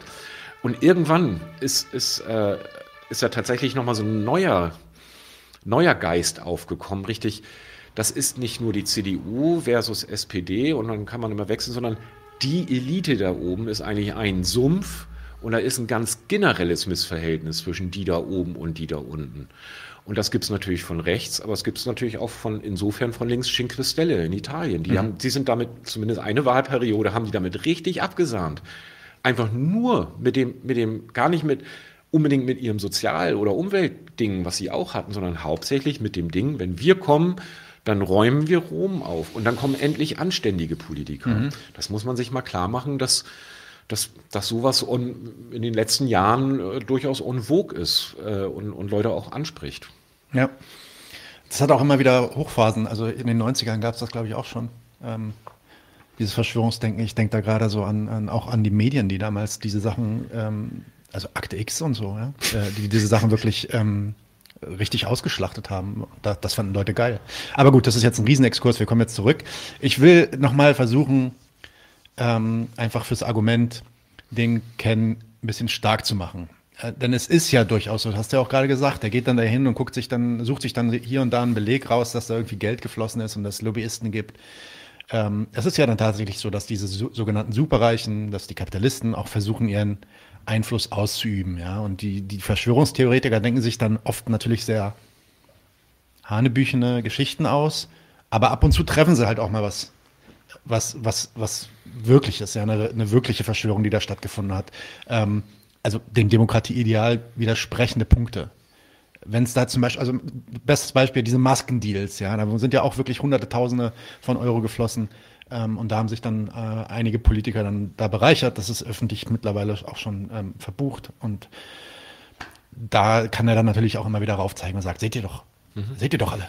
Ja, ähm, Also es wäre jetzt auch nicht richtig zu sagen, dass das alles einfach völliger Unsinn und völlig an den Haaren herbeigezogen ist. Wo macht der Jepsen und die Verschwörungstheoretiker da den eigentlichen Fehler? Ne, mal, mal so, ist man erstmal bei der Suche nach dem Bösen, also hier dem Egoismus angelangt, äh, der die anständige Gesellschaft zerstört, dann findet man überall, wo es eine Verquickung von ökonomischer Macht und politischer Macht geht, Belege für seine Weltsicht. Das ist erstmal deren Punkt. Mhm. Äh, ich sag mal, was, was die im Wesentlichen dabei einfach nicht auf der Kette kriegen, ist halt das Thema ökonomische und politische Macht in der bürgerlichen Gesellschaft, das mal irgendwie gut auseinander zu, also gut aufeinander zu beziehen. Also gut, nehmen wir mal die Maskendeals. Ne, wie du gesagt, die, hast du gesagt, die bürgerliche Politik beschäftigt sich selber damit. Richtig. So. Ja. Äh, jetzt hatte ich vorhin schon eingangs gesagt, jede staatliche Entscheidung bedeutet ökonomische Vor- und Nachteile für die ökonomischen Subjekte, für die Bürger. Gleichzeitig, naja, und, und, und jeder Mensch, der eine Machtposition im Staat einnimmt, sei es Bundeskanzler, sei es Richter oder man ist nur Beamter irgendwo bei der Raumplanung mit dabei, der hat natürlich Machtbefugnisse und wenn der Entscheidung trifft, hat auch das Vor- und Nachteile für irgendwelche Bürger. Zugleich möchte der Staat aber wirklich, das ist diese Unabhängigkeit der Person, dass in dieser Gesellschaft, dass das Privateigentum zum Zuge kommt und nicht du, Nadim, persönlich, dich habe ich besonders lieb oder dich finde ich besonders scheiße, jetzt mach so, sondern richtig, es soll jeder sich bemühen um Privateigentum und der Staat dient dem Privateigentum. Aber er dient nicht und noch nicht mal dem dicksten, reichsten Kapitalisten einfach direkt. Das ist nicht sein Stil in der demokratischen Herrschaft. So, Jetzt hat man aber ein Problem vom Staat aus betrachtet. Er möchte nur dem Privateigentum dienen. Aber das Privateigentum liegt ja immer bei irgendjemandem. Das ist ja die Definition von Privateigentum. Also muss sich der Staat als Rechtsstaat aufstellen, lauter Regeln erfinden, die dafür sorgen sollen, dass nur dem Privateigentum an sich gedient wird und nicht einer besonderen Person. Und jetzt, wie geht das? Das ist die ganze Prinzipienreiterei. Das ist das Rule of Law. Also zum Beispiel bei Maskendeals, die Anschaffung, für staatliche Anschaffung ist es vorgeschrieben, es muss eine Ausschreibung geben. Dann gibt es in der Ausschreibung Verfahrensregeln, Bewertungsregeln nach Qualität und günstig und so weiter, wie das entschieden werden soll. Und, und man darf hinterher als Firma, die nicht gewonnen hat, das durchaus vor Gericht einklagen oder an, anzweifeln, dass mhm. das verfahrensmäßig war. Also der Staat versucht durch Verfahren, die wirklich alle Staatsagenten immer wieder haben, äh, das einzuhegen, dass dort tatsächlich nur das Allgemeine zur Geltung kommt und nicht die Förderung explizit des Einzelnen. Mhm. Obwohl, Klammer auf, das ist die Schwierigkeit des Gedankens. Fördert man das Allgemeine, irgendjemand wird immer einen Vorteil bei haben. So. Und jetzt kommt Corona und dann sagen sie halt, jetzt muss schnell. Das ist doch der ganze Witz. Immer wenn es schnell geht, wenn es eilig wird, dann wie geht das? Ja, sie kürzen die Verfahrenswege ab. Und dann findet sich ein Politiker, haut seinen Kumpel in der Privatwirtschaft an und sagt, pass auf, da kommen, werden jetzt Gelder locker gemacht, es braucht FFP2-Masken, organisieren wir die. Ja, dann macht der Unternehmer, muss, muss sich nicht doll bewerben. Äh, hat keine Konkurrenz. Stell, stellt einen höheren Preis in Aussicht und ruckzuck ist die Sache fertig. Und zwei Jahre später wird all das, was von vornherein klar ist, dass das so geht, dann, wird dann als Korruption betrachtet. Ja. Überhaupt, das ist dieses ganze Thema Lobbyismus. Also das, das, ist, das ist eine Besonderheit echt der demokratischen Herrschaft, der bürgerlichen Herrschaft, dass politische und ökonomische Macht getrennt sind, dass, dass es nicht dieselben Personen sind im Wesentlichen, die ökonomisch mächtig sind und die politisch mächtig sind dass da eine Trennung ist. Und man kann auch sagen, äh, äh, äh, für die ökonomisch Reichen, es reicht ja auch komplett, wenn das Privateigentum gilt, wenn die Vertragssicherheit gilt. Wenn, und da muss man schon sagen, es eine große Masse an Leuten gibt, die von den Produktionsmitteln getrennt sind, mhm. also Lohnarbeiter gibt, dann kann man sagen, dann ist doch alles beieinander halbwegs, dass man damit Gewinne machen kann und die Gewinne reinvestieren kann und immer weitermachen kann die haben doch gar keinen Grund, an den Staat zu treten, um, um zu sagen, äh, äh, also keine Not jetzt erstmal. im, im Sinne. Da läuft alles äh, äh, viel automatisch ab. Also ich wollte halt nur sagen, äh, nee, Punkt. Aber klar, auch Kapitalisten oder Kapitalistenbündnisse versuchen, an die Politik heranzutreten, wenn es um Gesetze gibt, die sie betreffen. Und Steuersenkung hier und da und so weiter, ja, ja klar. Und, und es ist ja auch umgekehrt sachgerecht, dass die Politik, sie möchte ja, dass die Wirtschaft insgesamt besser läuft, dass sie durchaus Verbände heranzieht und fragt, sag mal, mein Gesetz, was glaubst du, was das für mich bedeutet? Also die Politik lädt ja auch dazu ein, mhm. sich beraten zu lassen. Und dass dann die Wirtschaftsverbände häufiger Gehör bekommen als Gewerkschaften, liegt einfach darin, dass am wirtschaftlichen Erfolg der Kapitalisten einfach mehr abhängt als am wirtschaftlichen Erfolg der Lohnarbeiter. Mhm. Und, und wirklich, und deckt man da mal eine Bestechung auf, ne? auch dieser Maskendeal oder ja. so. Ja, okay, dann sind da halt ein paar Millionen verschwendet. Aber das macht doch nicht die, das, das macht doch nicht das Prinzip dieser Gesellschaft aus. Die Leute werden in dieser Gesellschaft auch nicht reich darüber, dass sie ständig schummeln. Da reicht, dass sie sich an die Gesetze halten und besondere Voraussetzungen haben. Nämlich am Anfang schon viel Geld haben und Produktionsmittel und auf der anderen Seite eine Arbeits-, also eine Lohnarbeiterklasse haben. Da, da, da, kommt man schon ganz schön weit mit. So, das, das hätte ich, ja. hätte ich gesagt. Es, es gibt eine Trennung, aber natürlich überall berührt sich politische und ökonomische Macht. Und Jepsen sieht überall, wo Kapitalisten irgendwie in der Politik eine Rolle spielen, einen Beleg dafür, dass die Politik eigentlich gar keine Politik mache, also gar nichts Getrenntes ist, sondern eigentlich direkter Ausfluss der Superreichen. Okay, ja, wunderbar. Ähm, einen Exkurs will ich dann doch nochmal machen.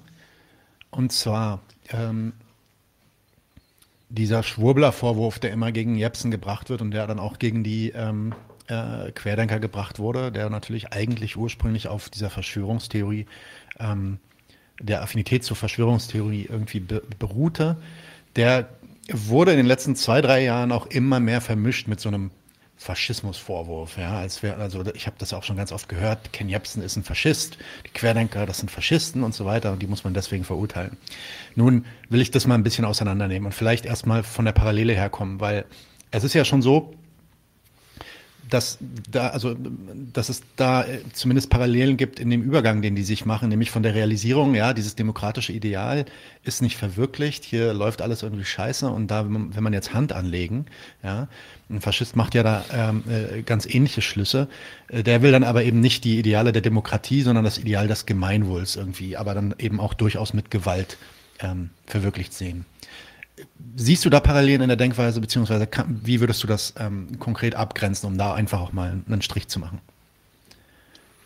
Naja, also die Rechten sagen, das Gemeinwohl ist im Eimer, aber das sagt der, der Jepsen ja auch. Ne? So, also im Grunde beide sagen, es, die, ja. die Rechte- und Pflichtengemeinschaft von Staat und Volk, also was da jeder zu tun hätte, damit dann insgesamt was Gutes bei rauskommt, das ist im Eimer. Mhm. Da, da, könnte man sagen, okay, das ist jetzt eine, eine, eine deutliche Parallele oder das ist das, eine gemeinsame Krisendiagnose oder eine ähnliche. Äh, ich sag mal, Jepsen geht und, und beide haben natürlich die Frage, woran liegt's? Und Jepsen geht weiter mit seiner superstreichen, äh, superreichen Strippentheorie. Strippenzieher-Theorie. Der rechte Standpunkt von der AfD oder der NPD, der, der geht anders weiter. Also, weil die sagen auch, erstens, die Führung ist kaputt. Aber übrigens, zweitens machen sie auch sehr hart die Betonung und auch das Volk ist eigentlich pflichtvergessen und kaputt. Ja. Und letztlich schnürt der rechte Standpunkt das dann aber so zusammen, das Volk ist pflichtvergessen, weil die pflichtvergessene politische Elite es nicht ordentlich anführt und präsentieren sich als harte Alternative, die, wenn sie in die Macht kommt, mal den, überhaupt den politischen Saustall ausmistet und dann aber auch ziemlich hart äh, gegen die, die angeblichen äh, Abweichler in der Bevölkerung vorgehen. So, das ist ihr Versprechen und dafür werden sie dann auch gewählt. Äh, nur die, die Frage, wo kommt das eigentlich her, diese Pflichtvergessenheit jetzt auch bei der Regierung oder im Volk, die beantworten die sich eigentlich ein bisschen anders. Weil der rechte Standpunkt sagt, es gibt eine Krisendiagnose von Staat und Volk. Das ist der Grund dafür ist das Ausländische oder das Fremde. Das macht den rechten Standpunkt oder den rechtsradikalen Standpunkt. Das ist der Grund, warum das alles im, im Argen liegt. Und das ist dann auch für die Rechten der Inbegriff des Bösen. Also was man ja auch daran merkt, dass wenn die dann irgendwelche Leute als ausländisch ausfindig machen, die hängen den automatisch als, als Eigen Charaktereigenschaft an, dass sie die schlimmsten Verbrechen der, der Welt begehen. Da, da, da haben die dann manchmal auch die Superreichen im Visier, aber dann geht es halt darum, dass es keine deutschen Superreichen sind, sondern dass es Superreichen von außen irgendwie sind, die uns dann diktieren, was hier, was hier passieren muss. Ja, ich würde ich würd das gleich äh, mit aufnehmen, um ja. nochmal zu gucken, äh, ich, ich mache gerade den Unterschied und dann versuche ich nochmal, wie sind sie jetzt wechselseitig anschlussfähig? Mhm, okay. und, da kommt, und, da, ja. und da kommt dann das vor. Also äh, vielleicht noch äh, ne, ihr Rettungsprogramm ist dann, wenn das, wenn, wenn, wenn das deutsche Volk endlich wieder deutsch ist und, äh, der Staat nur dem Deutschen diene, wenn, also ne, Konsequenz ist, Ausländer raus oder alles das, was sie für ausländisch halten. Dann haben wir den Übergang in den Rassismus. Äh, und äh, vor allen Dingen dieses, diese Einbindung in internationale Staatenorganisationen, wo man Souveränitätsrechte abgibt, also ne, was ja in Europa mit der, mit der EU passiert, das ist denen ein Gräuel. Also da sagen sie richtig, da ist ja der deutsche Staat gar nicht mehr souverän, sondern das ist die EU und dann regiert ja das Ausland, kein Wunder. Also, aber wenn dann der, das Volk wieder echt in Tüdelchen Deutsch ist und der Staat wieder nur dem Deutschen diene, dann wird es wieder was mit der Rechte- und Pflichtengemeinschaft. Also man kann sagen, die Gemeinsamkeit von Jepsen und den Rechten ist die Krisendiagnose des Gemeinwesens und dass der, der Staat nicht mehr dem allgemeinen Anstand und dem Gemeinwohl verpflichtet ist. Und für beide Seiten steht damit alles auf dem Spiel. Aber Jepsen sieht die Politik durch die Superreichen manipuliert. Mhm. Die Rechten sehen dagegen im Volk und in der Politik zu viel ausländischen Einfluss.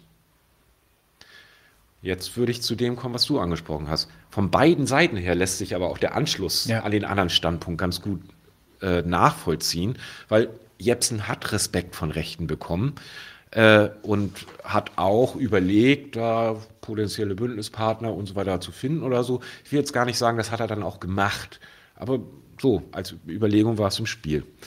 Also, von, vom rechten Standpunkt aus betrachtet, im Volk und in der Politik sind so viel Ausland, wie konnte es dazu kommen?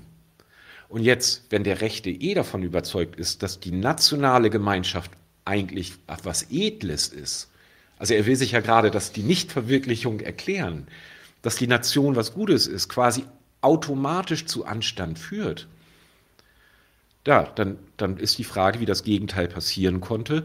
Und da kennt dann auch der rechte Standpunkt den Übergang in die Idee der Manipulation der Politiker durch, und jetzt ja. kommt's, die internationale Finanzelite, mhm. die für den Rechten eh gleich eine antinationale Finanzelite ist. Also auch die kriegen das dann hin, ihre Krisendiagnose und Erklärung dann beim überbordenden Egoismus, der keiner Gemeinschaft mehr verpflichtet sei, äh, zu enden zu lassen.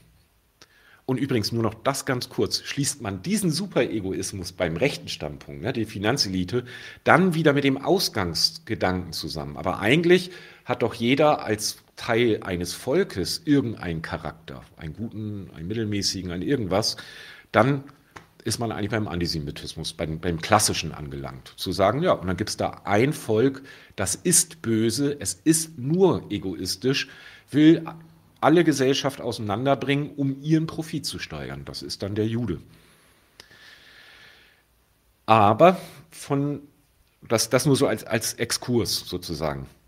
Wir waren bei der Frage, wie man vom rechten zu Jepsen-Standpunkt kommt. So, jetzt wollte ich das mit dem, mit, mit dem, mit äh, dem Völkischen dort, das ist nicht das Jepsen-Ding. Aber zumindest der Anschluss zu Finanz, Elite irgendwie, die, die die Politik durcheinander bringt. Das ist anschlussfähig. Wenn man jetzt von Jepsen ausguckt, dann bemerkt man, dass er die unanständigen Superreichen eigentlich bei allen möglichen Themen, vor allen Dingen in den USA, findet. Mhm. Also man kann ja auch sagen, sein ganzer Ausgangspunkt war ja die Dankbarkeit an die Eidel-BRD. Und dann merkt man schon, wie, bei, wie, wie die Parteilichkeit für diesen Laden, also Deutschland ist eine Diktatur, aber es ist immerhin noch Deutschland und es, da, da liegt doch der Keim des Guten irgendwo drin. Und dann führt das dazu, dass er sich die Wurzel allen Übels dann doch lieber woanders sucht. Okay, dann ist man bei dem, was wir bei Jepsen immer den Anti-Amerikanismus nennen. Und dann ist, ist das natürlich relativ gut anschlussfähig an, an die rechten Ideen. Okay, diese man kann ja auch mal sagen, diese Verwandtschaft der Gedanken von Jepsen und des rechten Standpunkts ist ja auch eine Grundlage. Ich sage nicht, es ist nicht, ist nicht der Grund, weil das muss man schon mal auseinanderhalten und gegeneinander abgleichen und ineinander überführen. Aber ist es eine Grundlage dafür, dass er sich den Antisemitismusvorwurf eingehandelt hat? Einerseits. Und man muss wirklich sagen, gesunder Antisemit, der würde sagen, da hat er doch recht, alles manipuliert in der Welt und lala. Mhm. Umgekehrt haben sich aber total viele Fans aus der linksalternativen Spektrum gewundert, warum man ihm solche Vorwürfe macht. Und da muss man auch mal wirklich sagen, denn in seinen Beiträgen findet man auch immer wieder, er hat Mitleid mit den Migranten. Ihn ärgert äh, der Rassismus gegen äh, äh alle möglichen Leute, die hier nicht kartoffelnasig sind. Flüchtlinge und so, ja, ja. Da hat er sich ja auch gut eingesetzt. So, also mal so rum. Das das ist natürlich eine Sache, wo man sagen muss, das unterscheidet ihn deutlich von den Rechten. Und das muss man auch äh, sozusagen zur Kenntnis nehmen. Also das Volk ist für ihn verblödet, aber nicht aufgrund seiner nationalen oder ethnischen Ausrichtung. Erstmal nur, nur ja. so eine Einschätzung. Okay. Ja. Ähm, super Anschlusspunkt. Das Volk ist für ihn verblödet. Vielleicht da noch mal auszuführen, ähm, was eigentlich sein Standpunkt ist zu den Leuten, die er da anspricht. Ja? Also, also, was er das einfache Volk nennt. Mhm. Ähm, ja, wie sieht er die eigentlich? Das ist immer der Wahnsinn bei diesen Leuten, dass sie einerseits so viel Verachtung für das Volk übrig haben, so solche Idioten und sonst was, aber andererseits so viele Formulierungen auch dort, wo man merkt, dem einfachen Volk, das hat er einfach lieb. Mhm. Also das, sind, das einfache Volk, da ginge es ganz unegoistisch zu. Jeder ist da pflichtbeflissen, eigentlich will jeder nur Frieden. Ne? Und die Verachtung kommt dann daher, dass sich dieses Volk eben Sachen gefallen lässt, die in seinen Augen äh, offenkundig moralisch verwerflich sind. Äh, und dass sich das Volk das gefallen lässt, also eben einseifen lässt in seinen Augen von der Politik und den Medien. Äh, ja, das spricht dann für ihn gegen den Geisteszustand des Volkes. Man könnte ja auch sagen, mit diesem Standpunkt könnte er sich auch verabschieden von der Bühne und wieder maulen durch die Gegend, sagt, wie blöd alle sind. Solche Leute kennt man ja auch. Ja? Äh, äh, aber da hat er noch einen rettenden Einfall und jetzt kommen wir äh, in diese zweite Ecke von, von Verschwörungstheorie. Im Grunde kann das Volk nichts für seine Dummheit, denn es ist von Politik, Medien und Intellektuellen manipuliert worden. So, jetzt hat man das aufgemacht. Also ich mache mal, vielleicht nochmal, um das zu belegen, zwei Zitate. Da sagt er, schmeißt eure Fernseher weg, guckt diese Scheiße von Tagesschau nicht mehr an, sondern macht euch schlau darüber, wie man euch einseifen will, wie man über Angst und Corona ganz, ganz, ganz schlimm euch eure Identität klauen will und euch in ein Gesundheitsgefängnis sperren will. Zitat Ende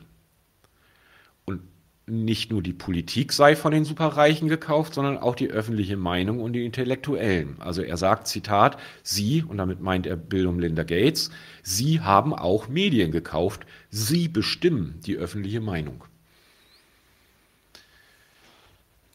Also, ich hatte ja vorhin schon was gesagt, was eigentlich das Blöde an der Manipulationstheorie ist. Also äh, mögen ja Leute weitreichend was in die Welt hauen, aber ob das ankommt bei den Leuten, das ist schon ihre eigene Leistung. Hm. So.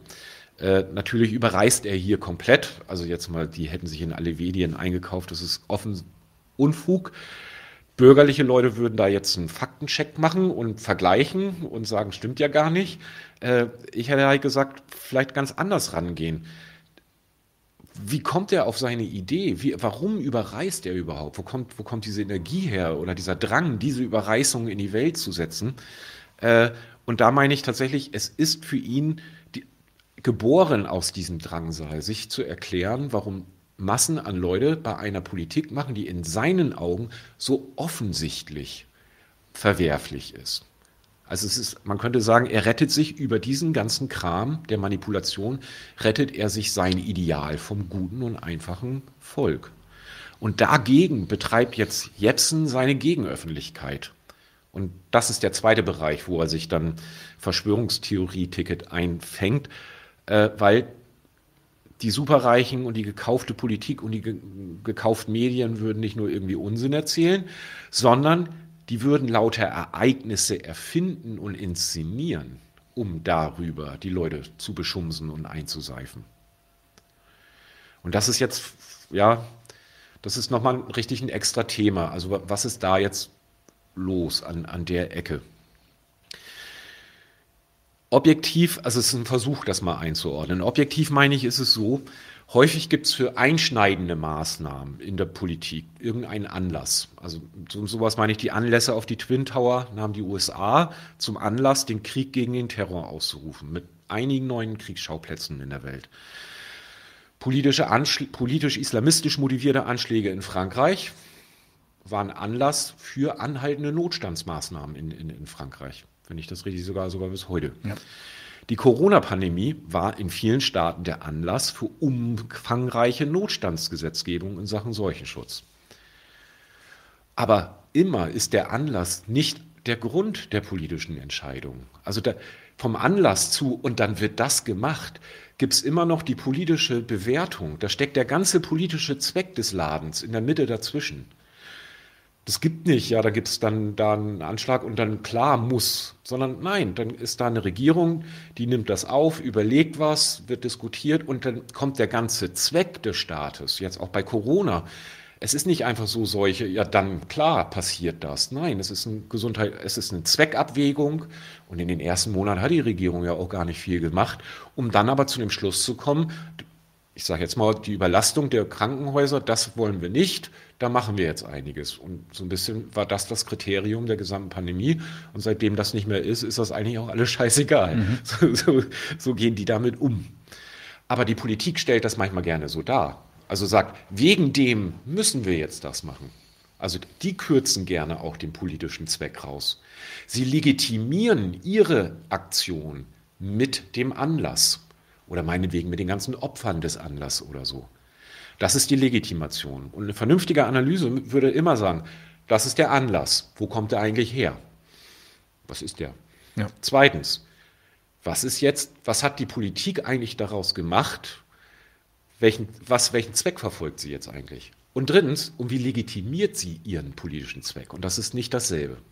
Das würde ich behaupten, würde man in einer vernünftigen Auseinandersetzung machen. Und Jepsen geht einfach komplett anders vor. Der, der nimmt zur Kenntnis, dass die Anlässe, also 9-11 zum Beispiel, eine Rolle bei der Legitimation der Politik gespielt haben. Und jetzt schmeckt ihm die Konsequenz nicht, der Krieg, die, die Kriege, die kommen. Und jetzt nimmt er nicht die legitimationskritisch ins Visier oder die Zwecke der USA bei den Kriegen, Anlässe, ja. sondern der fängt an, die Beschaffenheit des ganzen Anlasses zu hinterfragen und behauptet, weil das so gut funktioniert scheinbar, dass die USA oder irgendwelche Inside-Leute das Ganze selber gemacht haben. Ähnlich Corona. Dann, dann ne, ist er sich so unsicher. Manchmal ist es eine harmlose Grippe, aber manchmal behauptet er auch tatsächlich, Bill und Melinda Gates hätten diese Seuche überhaupt erfunden. Die mhm. gibt es gar nicht. Aus den Laboren und so gibt es ja auch zig Theorien. Also, so. Ja. Also, das, das, Ganze, das ist diese ganze Verschwörungsecke mit, äh, die, die haben den Anlass erfunden und eigentlich gibt es den gar nicht. Äh, und das, dagegen geht er dann vor, da agitiert er gegen. Und das soll jetzt drei Zwecke erfüllen. Erstens, äh, die Legitimation soll entzogen werden für Maßnahmen, die ihm nicht schmecken. Zweitens, gleichzeitig soll natürlich aufgezeigt werden, wie manipulativ die ganze Politik ist. Und drittens soll der Bevölkerung die Angst genommen werden. Und das ist so eine ganz eigentümliche Ecke von diesen Verschwörungstheorien. Da ist mal die Idee im Raum, äh, die Leute müssen Angst haben, damit sie nicht nachdenken können und dann kann man ihnen allen möglichen Scheiß verkaufen. Und er denkt sich das andersrum, jetzt muss man immer, wenn was passiert, die Angst nehmen, damit die Leute cool bleiben und dann können sie auch einfacher durchschauen, dass sie einfach komplett eingeseift werden von allen. Also ist ein Teil seiner, seiner Strategie durchaus, dem Volk die Angst zu nehmen. Okay, das war so, um, um zu sagen, das ist die Ecke von seinen Erfindungen an der, an der Stelle. Okay. Gut, dann lass uns doch, ähm, wir kommen auch bald zum Ende. Ich habe noch zwei, drei Fragen. Aber vielleicht noch einmal ein bisschen zerlegen, was der Jepsen, hast du ja eigentlich gerade auch schon wieder aufgezählt, die drei Punkte, ähm, zumindest die Zwecke, die er erfüllen will. Aber was will er denn eigentlich tun, um seine Demokratie vor dem Einfluss der Superreichen zu retten? Also was sind die Mittel, die er sich da ergreift, um diese Zwecke zu erfüllen? Oder sich gerne ergreifen möchte, sagen wir es mal so. Also erstens, die Bevölkerung müsse sich nicht mehr täuschen lassen, die muss aufwachen. Um das einfache Volk aufzurütteln, muss man die Lügen der Presse und der Intellektuellen entlarven. Und dann muss man dem Volk die Angst nehmen. Und dann braucht es einen Aufstand des Volkes gegen die Regierung, beziehungsweise gegen das ganze System. Also dazu mal zwei Zitate. Erstens, und wenn wir nicht dagegen aufstehen, haben wir es nicht verdient, in der Freiheit zu leben, dann landen wir im Gesundheitsknast. An die Poli ja, Zitat Ende. Mhm. An die Polizei gerichtet, sagt er. Zitat. Und ich möchte den Beamten Folgendes sagen. Artikel 20 richtet sich auch an Sie. Sie müssen das nicht durchsetzen, was Sie da durchsetzen sollen. Das ist nämlich gesetzeswidrig. Wenn der Gesetzgeber das Gesetz bricht und Ihnen Befehle gibt, dann ist diese Regierung nicht mehr legitim.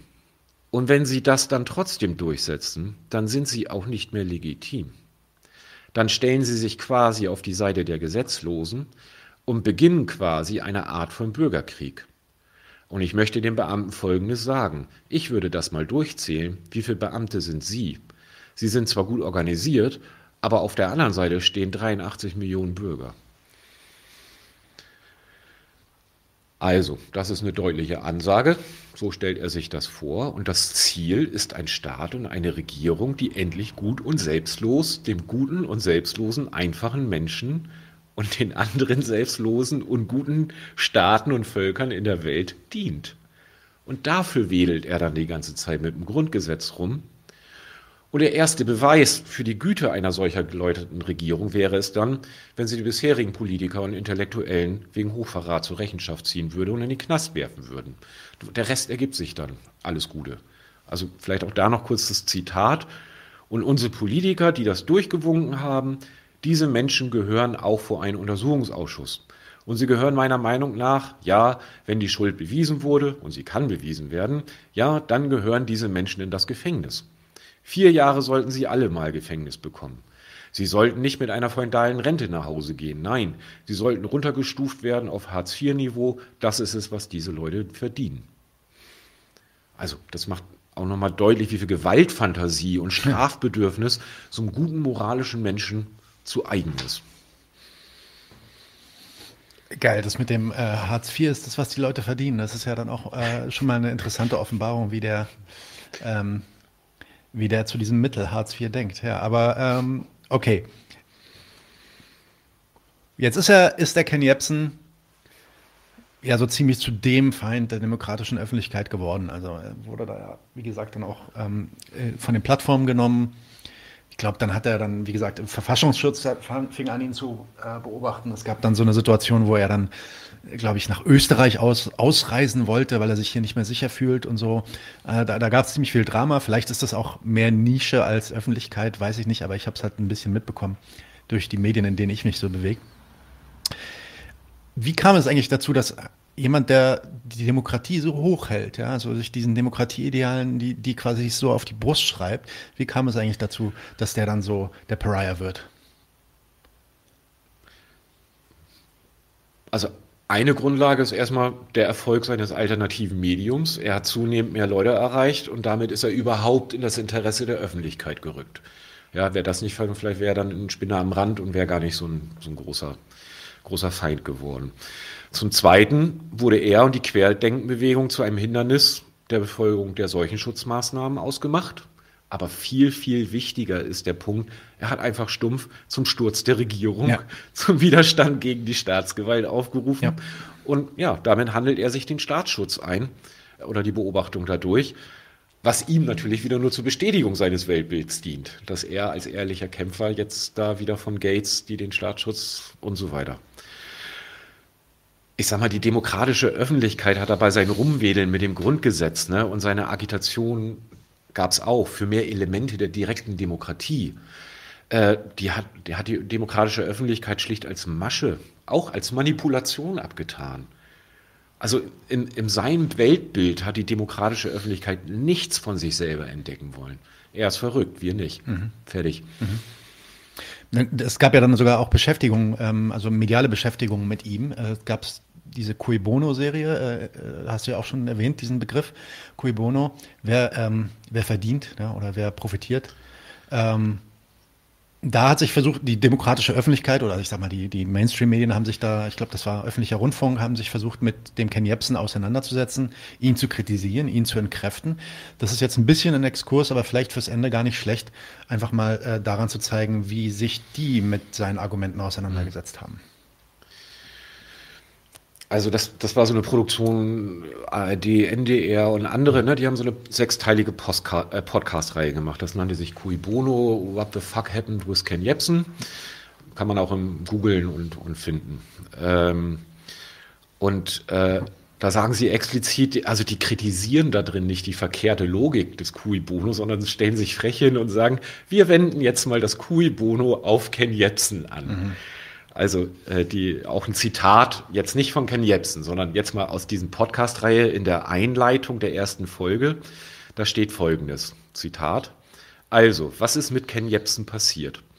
Vom geliebten Radiomoderator zum vielleicht einflussreichsten Verschwörungstheoretiker Deutschlands. Auslassung. Wie konnte es dazu kommen? Was treibt Ken Jebsen an? Geht es ums Geld? Geht es um Macht? Geht es am Ende nur ums Ego? Oder geht es um Hintermänner, die ganz andere Absichten verfolgen? Auslassung? Cui bono, wen zum Vorteil? Eine Frage, die sich VerschwörungstheoretikerInnen auch immer stellen, weil sie eine Geschichte hinter der Geschichte vermuten. Eine Verschwörung eben. Wir drehen den Spieß um und stellen diese Frage zurück. Welche Interessen, welche AkteurInnen stehen hinter den Verschwörungstheorien, hinter Ken Jebsen und Ken FM? Zitat Ende. Das ist übrigens auch nicht nur in, in Bezug auf Ken Jebsen passiert, auch bei den Querdenkern gab es so unglaublich, hier Volksverpetzer, die dann irgendwie zeigen wollen, dass die Querdenker irgendwie von äh, äh, AfD-nahem Kapital finanziert werden und so. Ich meine, so ein dummer Gedanke eigentlich, aber okay, mach mal. Ja, und, und, und selbst wenn also was passiert denn da, wenn man sowas sagt? Also äh, man, man, nimmt einfach den Gedanken gar nicht mehr ernst. Also sorry, wenn ich irgendwas zu sagen habe in der Welt und da bietet mir jemand Geld an und ich kann freigestellt werden, ja, vielleicht bin ich da auch bereit, Kompromisse zu machen oder so. Aber im Ausgangspunkt ist es doch immer noch, da stellt sich jemand hin, verbreitet Zeug und ist doch erstmal davon überzeugt, halbwegs. Da muss man schon nochmal auf andere Sachen kommen, dass ja. man wirklich sagt, das ist jetzt was anderes. Ja, und vor allem, du, du kritisierst ja die Denkweise damit gar nicht. Äh, Im Gegenteil, du affirmierst die ja eigentlich. Sagst ja, eigentlich hat er ja die richtigen Gedanken, der Ken. Ähm, wenn, er, wenn er da schaut, wer profitiert von dem Kram. Ähm, so könnte man das ja? eventuell auch umdrehen. Ich, ich, ich hätte es so gemacht. Also wenn man mal einen kurzen Überblick, ich habe mir nochmal die sechs Folgen durchgeguckt. Äh, am Anfang habe ich mir nur die erste. Das ist jetzt ein bisschen oberflächlicher Eindruck. Ich habe mir die nur noch einmal angehört. Äh, erstens, äh, in den ganzen Folgen äh, wird laufend darauf hingewiesen, wo Ken Jebsen an dem gehörigen Anstand ja, verstößt, den die Podcastmacherinnen erwarten. Ne? Also er relativiere den Holocaust, er habe keine Distanz zu Russland in Sachen Krim-Annexion, er distanziere sich nicht von Rechtsradikalen, er mache sich über Greta Thunbergs Asperger lustig, er rufe zum Sturz der Regierung auf. Ich formuliere das jetzt alles einfach im Konjunktiv, weil an dieser Stelle ist es vollkommen egal, ob die sachlich überhaupt stimmen, die Vorwürfe oder so. Meistens haben sie ja sogar recht, aber mal auch richtig, das Madigmachen der Position läuft immer über, das gehört sich nicht. Ja. Und an keiner Stelle wird da was analytisch eingeordnet. An keiner Stelle wird ihm ein Fehler nachgerechnet, äh, nachgewiesen oder so. Das also ist die Form quasi, so, die kritisiert wird, ja. Es reicht scheinbar im ersten Schritt einfach zu sagen, naja, der macht halt lauter unanständige Sachen. Mhm. Zweitens wird darauf hingewiesen, äh, manche Anhänger von solchen Leuten, das machen sie dann nicht an ihn, sondern an diesen Jones, der da in Amerika rumeiert, die ziehen da ganz schön unschöne Konsequenzen draus. Okay, das ist das zweite Malig machen. Also wenn man erstmal in so einer Welt lebt, wo alles inszeniert, inszeniert ist, dann kommt man auf Ideen. Naja, egal, wer Lust hat, kann sich das nachlesen. Aber das ist ja alles noch gar nicht cui bono. Das ist ja erstmal nur madig machen mit den Techniken. Aber jetzt, äh, äh, wie, geht, wie geht jetzt bei denen das cui bono? Und davon handelt dann sehr viel in dem Podcast. Und das ist dann wirklich investigativ wird rumgeforscht nach dem Geltungsbedürfnis von Jepsen. Da werden lauter Leute gefragt, ja, wie war das bei ihm? Nach dem Motto, er wollte in den Mainstream-Medien populär werden, mhm. ist dann gescheitert. Ja, und muss man nicht sagen, dass er damit effekthascherischen Thesen auf YouTube weitermacht, äh, dass das nicht auch eher so Ego-Sachen sind oder eventuell auch finanzielle Interessen sind. Mhm.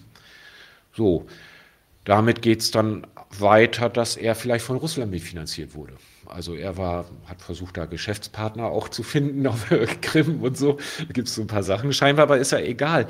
Äh, er, richtig, da wird wegen Russland wird ihm dann was ans Bein. Und es wird so weit gegangen, ihn als nützlichen Idiot einer, man muss sagen, angeblichen, allumfassenden, sehr perfiden russischen Medienmanipulation äh, mhm. äh, aufzumachen.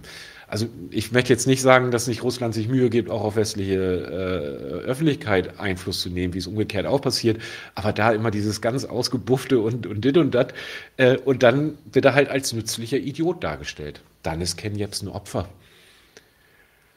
Aber wenn er dann zur Demo aufruft, da, und zwar das war dann Ende 2020 oder im Oktober oder so, wo dann auch der, die Reichstagstreppe gestürmt wurde, ja. Da hat er halt hin agitiert und dann suchen die Leute raus und gucken Videomaterial an und sagen, niemand kann beweisen, dass er überhaupt da war. Nun, also also, und dann soll das so heißen wie, ja, eigentlich wollte er wieder nur Geld verdienen oder Ego machen, aber sich selber für dann mal die Hand anlegen und den Reichstag stürmen, dafür ist er sich zu schade. So, ne, das, also dann ist wieder die Fangemeinde Opfer seiner perfiden Manipulationsstrategie. Also, man, man kann es auch mal blöd machen, man kann das ja mal echt vergleichen. Was macht Jepsen? Was machen, was machen die? Also, Jepsen liebt Deutschland hat darüber lauter Ideale, will sich, nicht, will sich mit der Nichtverwirklichung der Ideale nicht abfinden und um sein Ideal zu retten, erfindet er sich lauter Sachen, die hinter Deutschland stecken. Jetzt kommen die Podcast-Macherinnen. Jetzt muss man nur mal Deutschland mit, äh, mit Ken Jebsen austauschen. Also, Sie lieben Ken Jebsen als jungen, innovativen und lustigen Radiofritzen also das kommt wirklich raus. Die, ja. die Macher, die, die, die finden den gut, super. Ja. Die lieben ihn und haben auch über ihn und seine Demo und überhaupt von der Demokratie lauter Ideale und fragen sich jetzt, wie kann es dazu kommen? Und das leitet eine Veränderung von Ken Jebsen ein, die auf jeden Fall nichts mit dem jungen, lustigen Radiofritzen zu tun haben kann. Also, um sich dann dieses Ideal zu erhalten, müssen sie für die Veränderung von Ken Jebsen lauter Sachen erfinden und investigativ herausgraben, die hinter Ken Jebsen stattfinden. Das ist vollkommen analog in der Form.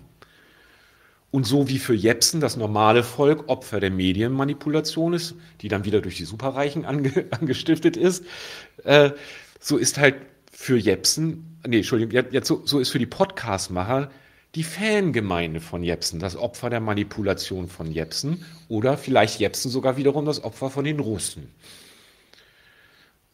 weiß ich nicht. Also das, ja, also das ist mein, einfach eine, eine, super übliche Methode. Und übrigens, wenn man den Scheiß liest, man, dann muss man sie. Nee, ich, ich mach mal Punkt. Ich, ich mach den Fall. Also es, es, schließt sich auf jeden Fall ein sehr guter Kreis äh, zum Anfang, zu der ersten These, die du gebracht hattest, nämlich dass, dass der Ken Jebsens, der Ausgangspunkt von dem Ken Jebsen und seinem Weltbild einer ist, der äh, ein Standard ist in der bürgerlichen Gesellschaft. Das ist, äh, hat ganz viele normale Positionen und dem, das sieht man ja dann am Ende auch in dieser Vorgehensweise dieser ganz normalen bürgerlichen Podcaster, äh, die dann im Endeffekt eigentlich dieselbe Form der Kritik benutzen. Ist äh, schon sehr, sehr interessant, das mal gesehen zu haben. Okay, wir haben uns viel Zeit genommen, ähm, Ken Jebsen jetzt mal auseinanderzunehmen. Ich glaube, äh, in, in dem Detail hat das vorher auch noch nicht so stattgefunden. Insofern ähm, bin ich wirklich sehr, sehr dankbar, dass du hier warst, Henry. Ähm, da kommen vielleicht die ein oder anderen Kommentare. Wenn dann vielleicht nochmal was kommt, was man nochmal besprechen könnte, können wir auf dich zurückkommen und dich dann nochmal einladen. Gerne. Mit den Gruppen äh, gegen Kapital und Nation werden wir in nächster Zeit auch noch einige Folgen machen. Ähm, das heißt, auch dich werden wir vielleicht dann nochmal hier ähm, äh, willkommen heißen. Also noch ein letztes Mal vielen Dank an dich, Henry. Vielen Dank an alle Leute, die zugehört haben und wir sehen uns bald. Leute, wir brauchen eure Hilfe. Wenn euch dieses Video gefallen hat, klickt auf Like, abonniert den Kanal und vergesst nicht das Glöckchen zu drücken, damit ihr benachrichtigt werdet, wenn wir neuen Content droppen.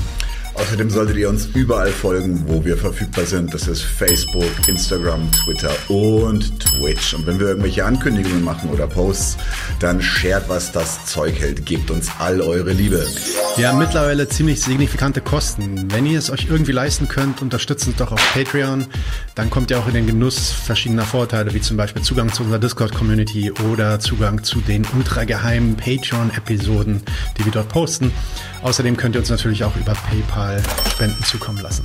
Außerdem haben wir mittlerweile einen eigenen Online-Shop. Das heißt, wenn ihr euch immer noch fragt, was ihr euren Lieben zu Weihnachten, Ostern oder sonst wie schenken könnt, geht dorthin und kauft duftes Merch. Alle Links dazu hier in der Beschreibung oder auch auf unserer Webseite 99 zu 1.de. Vielen Dank fürs Dabeisein, danke für die Unterstützung und wir sehen uns in diesem Theater.